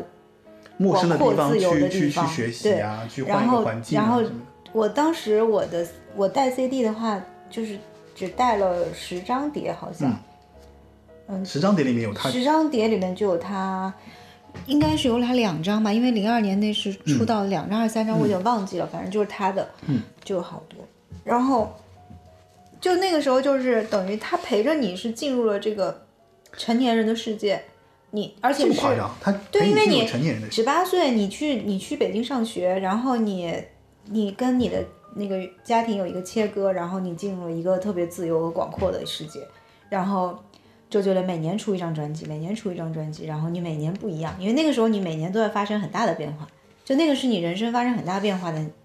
你今年你你你考上了，然后你第二年谈恋爱了，你第三年失恋了，你第四年又去考研，然后你第五年考研考上了之后就特别，然后又又又谈恋爱了，然后你之后又工作了，然后你因为你那个时候就是他每年那个专辑出来的时候，你可能跟去年的情形完全不一样，就你我我现在就那个歌每年陪着你一段时间，就是所以我觉得就是，然后像他这种音乐人，真是蛮有责任感的啊。就是他，我觉得他他不是，我觉得我们跟他的幸运就是正好跟他的那个年份赶上了，没错。就我们不大不小，刚好是从十八岁开始听他，然后而且我觉得到周杰伦应该算是一个巨星，其实差不多就到他为止了吧。后面没有，后面再没有像他那么大咖的巨星，有吗？应该没有了吧？你李宇春算吧但是你觉得就就不不不像他这种类型。嗯，不是，就是我我说的意思就是周杰伦之于我们是那样的一个存在，嗯没错。但李宇春可能之于比我们小十岁的人，他们十六七岁的时候看到了李宇春，可能对他们的冲击更大，因为那是一个草根偶像，就是一个平民偶像，嗯。那个是更不一样。OK，那就说到这个事情，那我就问你，就是你比方说像现在，因为像现在这个时代哦，又会产生新的偶像嘛，就像杨超越这样的一个、嗯一个角色，你怎么看这些？就是说杨超越这样的一个角色？就没没什么啊，这就是时代的产物。就就就就完了？对，因为传播的方式，包括小朋友们喜欢人的那个元素都变了。嗯就是你想当年我们是怎么认识周杰伦的？是通过一张唱片。我甚至我甚至对一个 CD 一个卡带，我甚至没有看不到这个人的采访嗯。和、和他第一手的这个视频的资料，我只能看到封封套上的，对我只能看到封套上那几张，而且是遮了脸的照片，就是一个你想他第一张专辑，我们都记得那张照片，就是他悬在那个对对对沙沙发，上。他当时就大家看那些综艺节目的回顾也知道，他当时那两年还是一个很害羞的状态，戴帽子，然后头发很长，然后总跟人那个采访的时候，你就看回头看那个康熙和那个我猜，嗯他上那些节目的时候，他都不太直视那个主持人，他都是低着头他，对他都是看着别的地方去说那些话，而且有点害羞。嗯，那专辑封套上就这样一个人，但是他是拿十首歌在跟你做交流，他给你听的这十首歌是这样的，所以你认识他的时候，你根本不是认识的认识到他这个人是怎样，你先认识了他他的内心，就认识了他的才华。但现在这个时代完全不一样了，你你反过来你你你根本就可能根本无暇去认识这个人的内心和才华，你只是在视这个我有点频上不，同的意见，嗯，因为我觉得他在他在他在各个层面表表达出来的，其实是也是一个内心的映照吧，应该我说了，你认识的是他的内心啊。不但是我说现在的艺人，但是你认识，但是你认识杨，超越的内心吗？你知道他心里真的怎么想吗？只通过他的几个视频，而且现在的人不 care 思他的内心是怎样的，他 care 的是一个外在的，呃，外在你能带给我高兴，带给我快乐，我就足够了，我就可以可以。这样的话，这样说来的话，确实是时代不同了。当然，就传播的方式，就是你你肯定是技术推进了这种传播方式和这种的变化，这个嗯是也没有办法的，是是是浪潮式的结束了那个。好吧，但是我觉得那个时代还是挺值得怀念的。你说就是那那个就是对你你，因为你你得去买那个当代歌坛，然后你可能得听电台节目，然后他会告诉你。下个月谁谁谁就推出了一张要推出新专辑，他正在出打一张新专辑的一个新的单曲，在不停的打歌，然后这个歌会上那个排行榜，然后我们去看当时 MV 的 MTV 那个频道，然后还有一些那个音乐的节目什么，我觉得其实那个时候，那个他的这种文化氛围还是更浓厚一些。嗯，因为你想，就不是吧？就是他有歌，它整个过程是结合在一起的你首先那个时候出很多好作品，没错，就肯定是作品是很好的，嗯。然后他又把你那个期待给延宕了，就他，你像夜曲那张，我就听了半个月的业绩，然后才能拿到那张专辑。没错。你现在根本不可能有这样的事儿，哦，呃，现在也有，就是你现在整张不是现在也有，就是现在人的那个购买方式，他肯定不太能接受说我。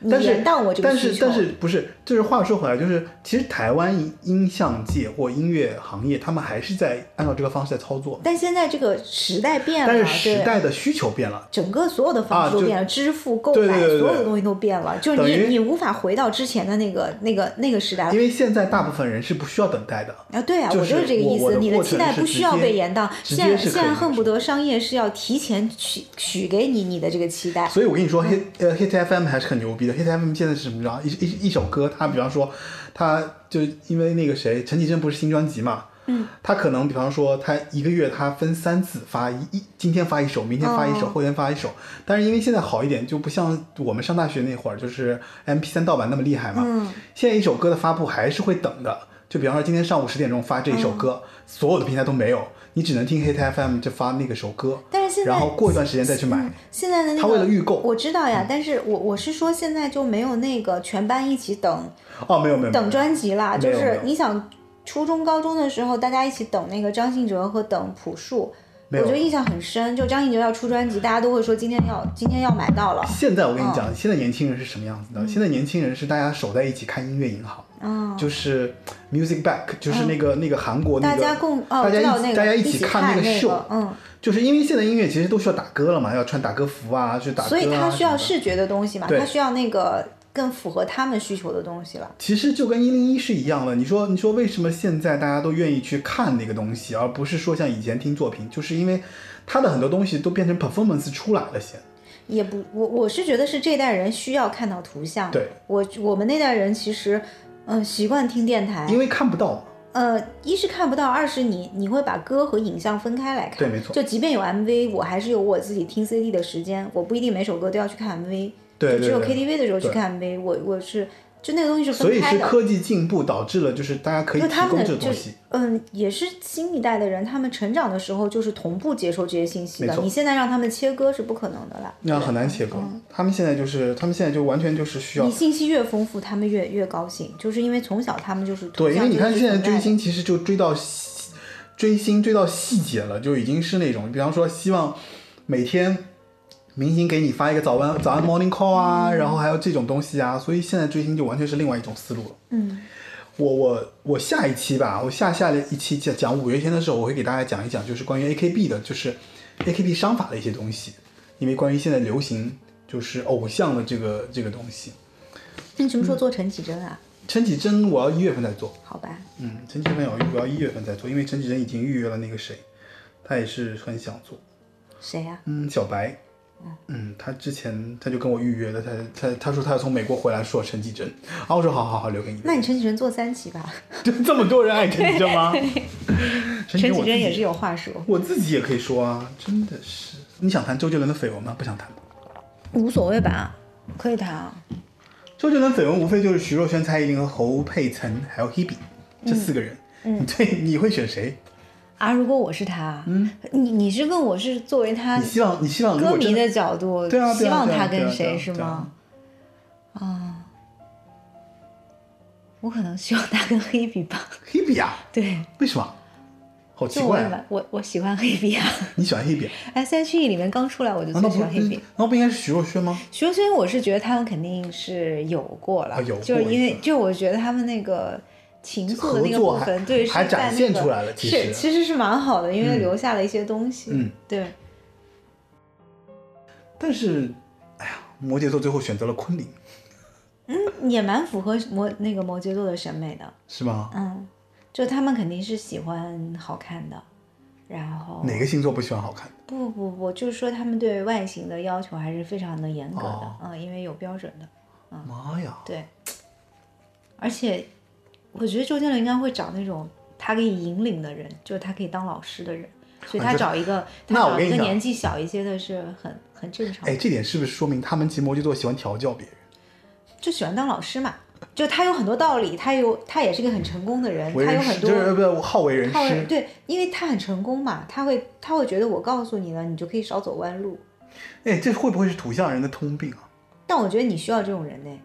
我身边确实很多这种人啊。对，我而且我也是在变身体、变身体力行的去学习这些人给我传授的一些东西啊。是吗？真的啊，嗯这这个是确实是真的啊。那今天还说出了一张专辑里的那个逻辑，啊不，那个不是那个，我觉得也没错，也没错啊。还没错，爱因斯坦堡还敢说没错？徐若瑄写的，不是周杰伦带昆凌去结婚，那昆凌还不跟他离婚，真的有意思也思。也不是这个意思啊，我只是我从我的解读的角度来说，我觉得这个思路其实是比较顺的，就是因为伊斯坦堡至少是他一个梦想的一个地方，对不对？那他那你要说，哎呀，算了算了，圆不回来，圆不回来，圆不回来，不说。好烦啊！真的是，今天这个节目真的是聊到这种程度，我真是说不下去。那我最后问一下，就是其实，在流行音乐史上，就是我觉得像能够跟周杰伦抗衡的，可能张学友，我觉得还是能够抗衡的。就是在那个时代自己，写歌吗？呃，不写，啊，对啊，张学友那为什么能抗衡？那根本就不是一类人啊不。是一类人，不是一类人。啊，为什么要问这个问题？问这好傻呀！所以我觉得你需要更多土象星座对你的引领。哎呀，比这个我可是要剪掉的，就是这个不可以剪掉，这个这个将会成为我听这期节目，我一定要听，我一定要听到这句话。我要剪掉。呃，你不能剪掉，就张学友那个问题不能剪掉，就是一定要保留。那那这么说来，其实其实周杰伦是没有人可以 PK 的呀。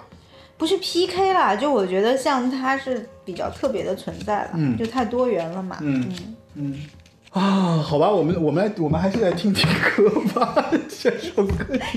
哦，来找来找。聊的好奇怪。哎，你刚刚有没有放夜曲啊？啊，夜曲没放。哦。你想放？你想听夜曲吗？嗯，不，嗯，或者嗯夜曲也行啊，可以听夜曲。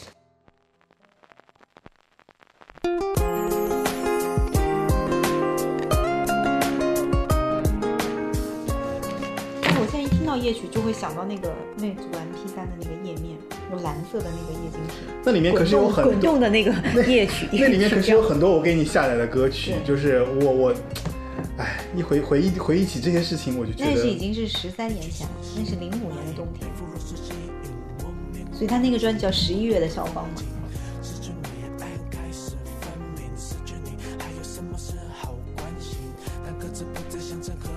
我我跟你讲哦，就是我也不知道我我为什么会爱流行歌曲，反正就是我觉得我挺爱听歌的。然后呢，那个时候我真的是下载了很多很多 MP 3就是当我知道可以下载 MP 3的时候，我就开始不买 CD 了。嗯，啊，然后我就在那你还是蛮鸡贼的，就当你当你知道，但但你看我，我还一直买周杰伦，一直买到买到我不听的前一张。为你弹奏手旁的夜曲，记得我死去的爱情，跟夜风一样的声音，心事的很好听，手在键盘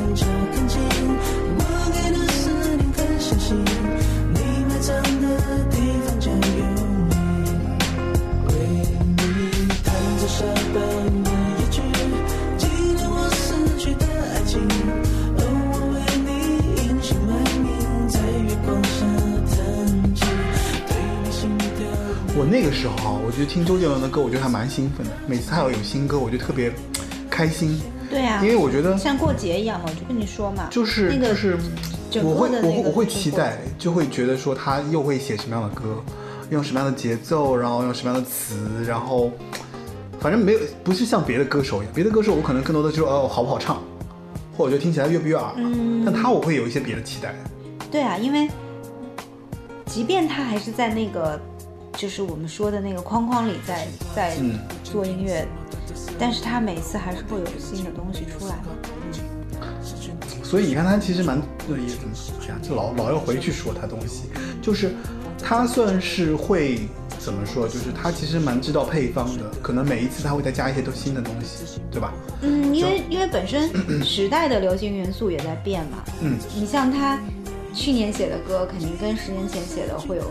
不差蛮多的。会差很多啊，因为因为整个时代在变啊，所以他他要做给年轻人听，他一定会放新的东西进去，嗯而且我觉得他也是那种很勤奋的在吸收这个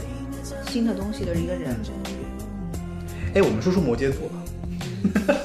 第一次讲摩羯座，可是我觉得摩羯座蛮好的哎，是吗？对啊。就是如果你跟摩羯座一起工作的话，是一个我觉得哎，不是，我跟你说，摩羯座幸福的事情。摩羯座是一个容易让你就是说，就其实一开始让人蛮讨厌，不知道为什么。我觉得后期是会慢慢的陷入我他的魔掌不讨厌，，就是我不太讨厌土象星座的。是吗？嗯，我我会我一开始会蛮讨厌土象星座的，因为我觉得土象星座都很板，是很板啊。就是上来就会很板，然后板的感觉让人觉得其实有点怎么说？因为我可能比较风向嘛，就就我喜欢那种就变化来变化多端的那种那种事情。所以我不想跟你这样的人一起工作呀为，什么？因为效率很低，而且方向上会有问题。也不会啦，我现在已经 我我现在已经 OK 很多。那是因为你一直在跟土象工作啊，你要感激土象对你的改造。这倒是。对 对，那在节目里谢谢你的老板。就不只要谢谢他啦，就是嗯因为其实我在工作的过程中，我好像我还一直挺遇到摩羯座的，你看见没有？那我觉得是你的幸福，是吗？就如果你遇到一个就是跟你一样随性的人，就是你的那个那一部分东西不会被提升。你这么一说，还真是，因为我之前我从我从开始毕业去唱片公司还开始就一直遇到很多摩羯座，好吧。还有处女座，嗯，处女和摩羯给了我蛮多的那种就是嗯改变的，确实让我改变很多。我也是，我首先我我我导师是处女座，嗯，然后然后工作之后，反正也对，第一个领导也是摩羯。嗯，后来我觉得怎么样？土象星座挺好的，我自己后来就上升处女座了，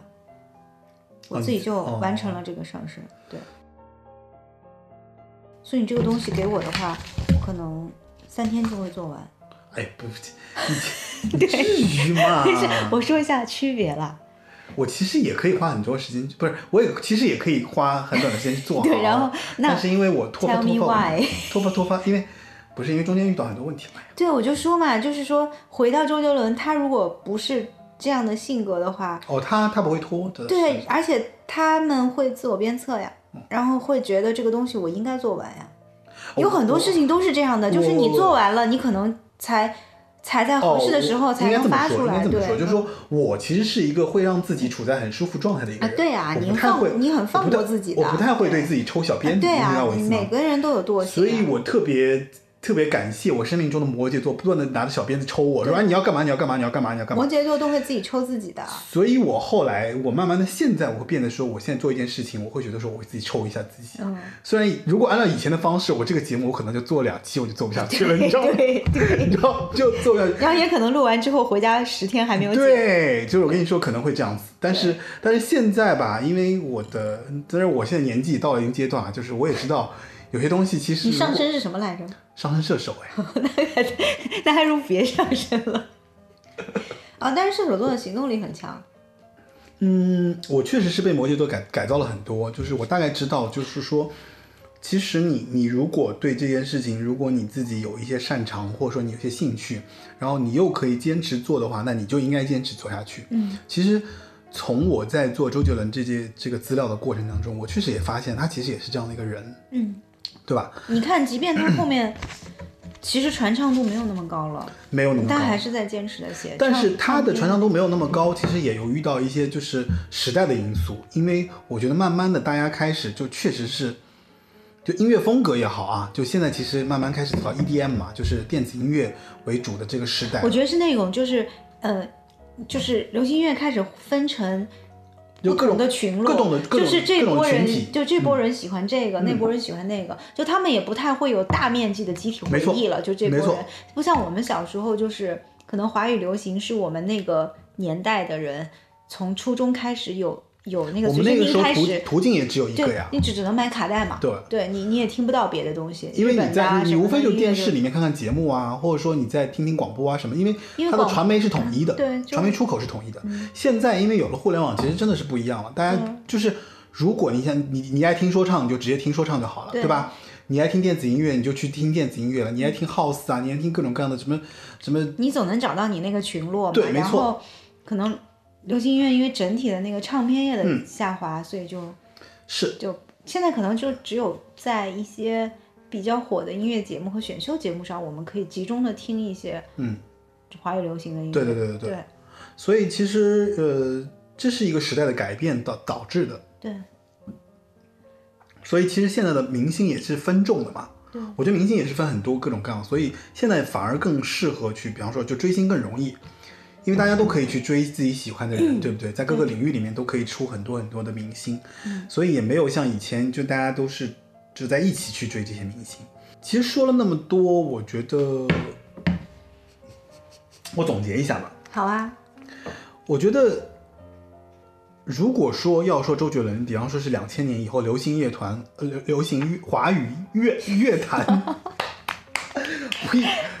说他是两千年以后流行华语乐坛十年间最为重要的人物都不为过，因为我觉得他确实我觉得是啊当得起。对对，所以，嗯，我觉得也许一个人的一生倾听流行音乐只有短短几年啊，就每个人可能在他的最年轻的那个阶段，可能都会听一段流行音乐，慢慢他走到自己听吧，对，，很认真的听。就从周杰伦成为歌手的那一刻起，他就从来没有停止过。我觉得在很多人的生命当中，嗯，所以无论他确立怎么样的风格，他拥抱主动拥抱变化也好啊，或者说他愿意继续去出歌出专辑也好，我觉得这都这都是他自己在他领域里面愿意坚持而完善他这样坚定人格的这样的一个行为，我觉得都是值得我们去怎么说去学习和去仰仰视他的吧。我觉得算是吧，可以吗？嗯，这就是我倒不是说仰视他啦，就是、嗯 他至于我的感受，就是还是像是一个认识了很多年的人。因为就像我刚才之前跟你说的，就我们认识他的时候十八岁嘛，嗯那我们现在三十几岁，基本上他他那个包括到一零年之后，我就不太听他的专辑了。那是工作之后，嗯就是你刚刚放的那个歌，我就没听过。嗯但是，但是他那个位置和那个分量，就是在你成长过程中扮演的角色，就他其实很很熟悉。他不会因为他现在的歌你不太听了，你就会觉得这个人陌生可不可以这么理解？就是说，其实他算是一个在我们学生时代的一个比较有力的陪，就是比较陪伴。我觉得算吧算就是吧。嗯，不过不过当时的陪伴很多啦。你像陈绮贞和杨乃文也算是一直一直都听的，而且就什么雷光下什应该说就是细分品类不同，就是他陪伴的这个角度不同。他不一样的就是，像陈绮贞、杨乃文，你可能跟普通人去，就其他的人去说，他们可能还要普及一下。就周杰伦是一个打通一切的，就是你跟谁说，你跟我爸说，他也知道。而且跟跟你你有没有我发现，就是周杰伦其实不 low。如果说从大众角度来说，因为很多大众流行的东西，我觉得是 low 的。对，因为太过单一和重复嘛。对对，嗯，他其实蛮有格调的，就是在他的这个领域里面。啊，妹妹，我打断你了，你继续说。没事啊，我就是说，说陪伴的话有很多，嗯，但是你可以拿来。呃，变成公开的那种集体的回忆，嗯，就不不仅限于文艺青年这个圈子的回忆，嗯嗯它它也是属于大众的。然后大家是是，我觉得是一个范围非常广大的人的集体回忆，就是关于青春的那个部分。嗯，周杰伦就虽然他现在还在写，还在还在唱，然后但他现在唱的那些东西已经是就是九九十年代或者九十九五年之后出生的人在听了。没错，好吧，嗯但我就不太呃确定周杰伦至于他们是一个怎么样的存在了。嗯，有机会我可以找九零后来聊一聊。九零后我觉得还好，九零后其实实还在听的，就是说再年轻一些人，他九五零零后是吗？对，因为他现在你想他一六年出的那个专辑《告白气球》啊什么的，对，因为那张专辑里我就只听过《告白气球》，那是因为我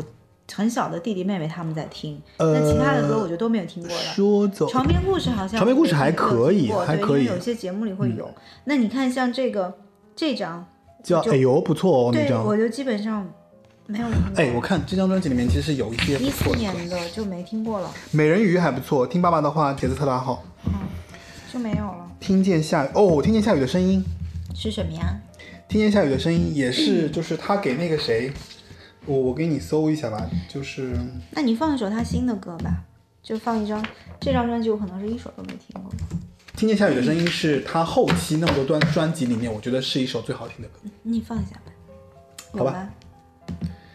吧？有，但是这个房间所以我觉得你可以去问问，嗯，再年轻一些的人，就其实周杰伦现在是在写歌给他们听，现在二十岁的人，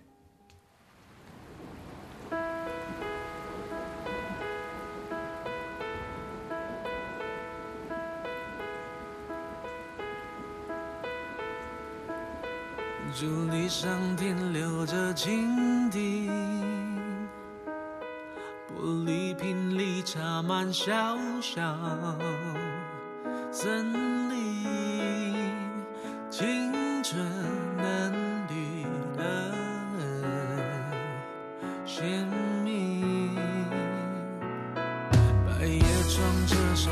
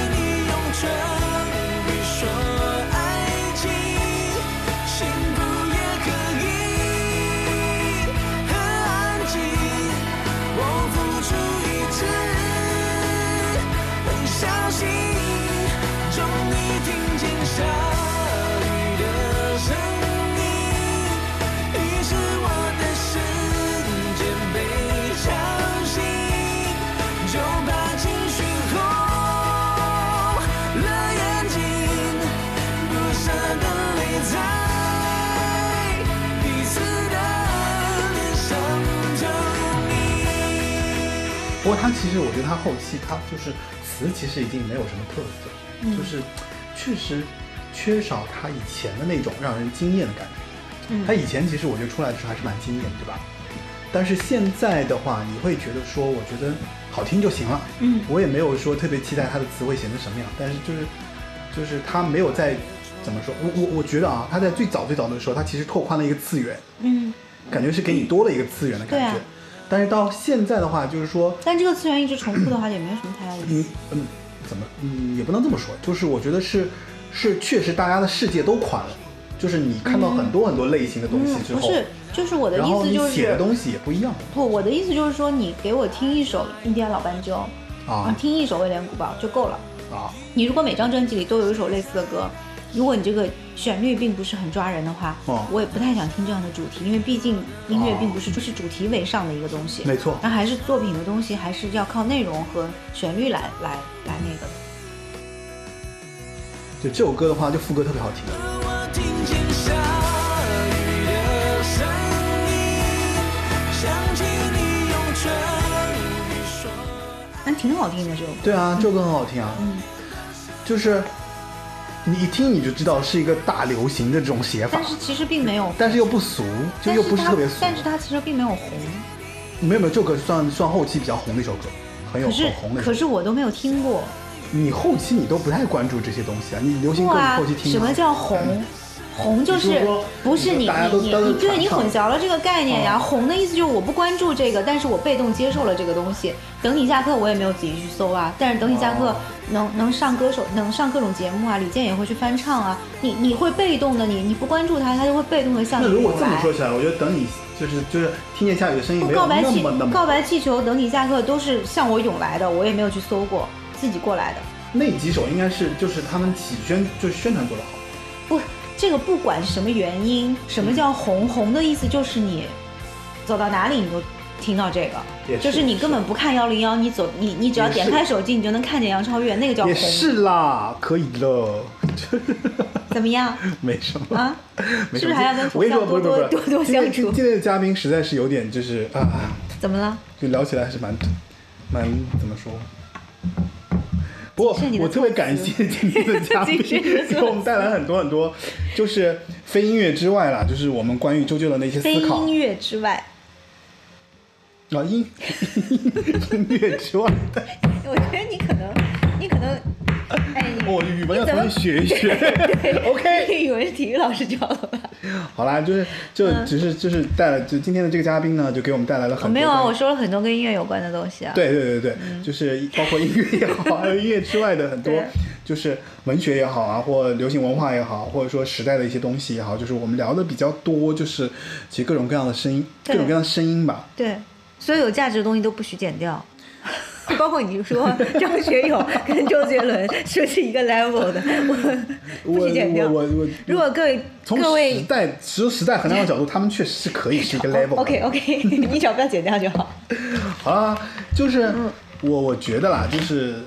嗯，首先我觉得很抱歉啊，就是我在这期节目和上一期节目之间，就是确实是跨度比较比较大，因为中间当然是有各种各样的原因了。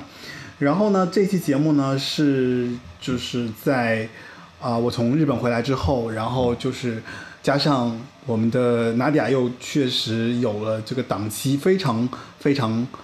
我们 check 了好久，check 了这个档期，然后 check 回来之后，然后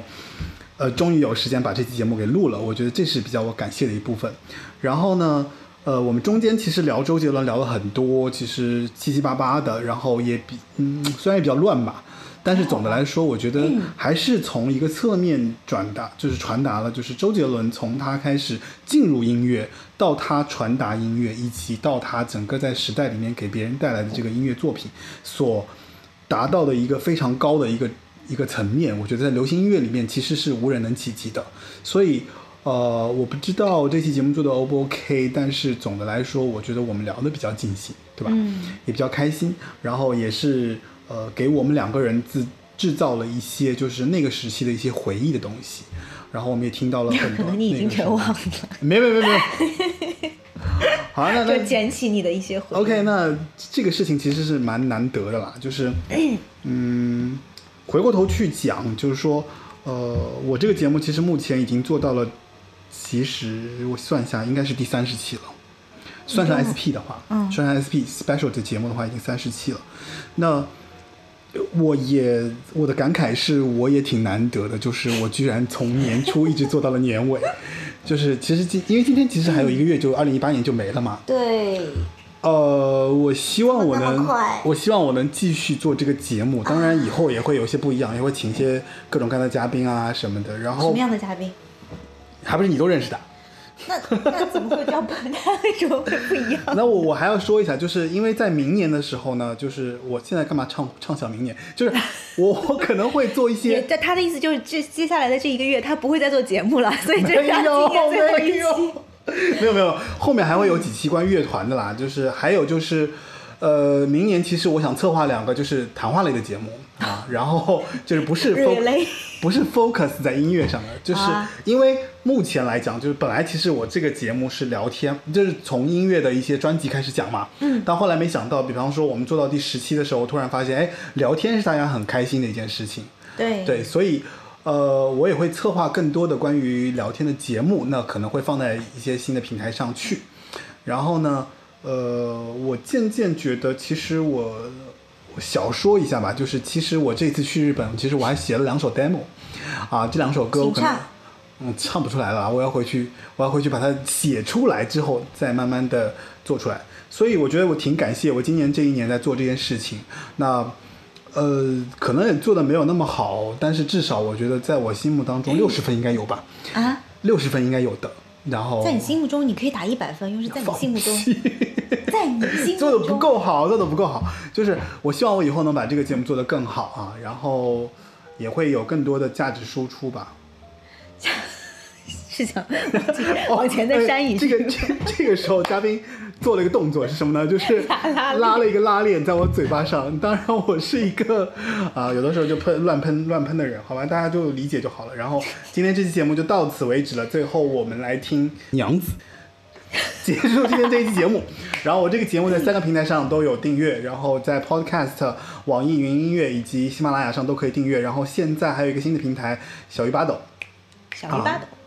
我不能说太多，因为喜马拉雅会因为这个东西帮我帮我下架我的节目，所以因为他觉得我在做广告，所以大家就是知道就好啦。然后你们就如果说可以的话，就去各个平台去订阅，就听就好了。嗯，只要我不忙，或者说我工作不忙，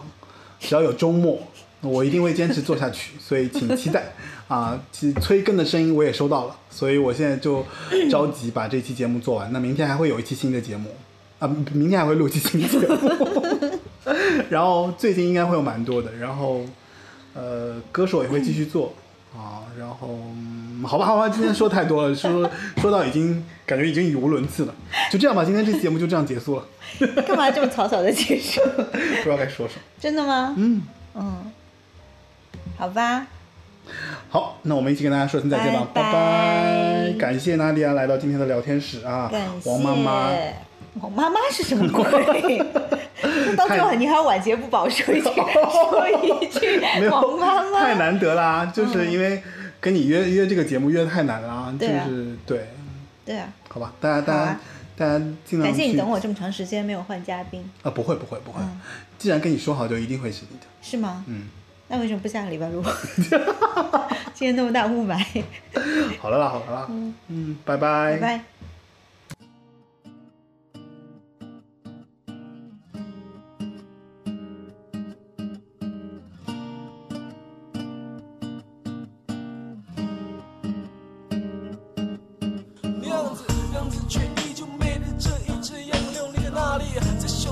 小窗外的溪边，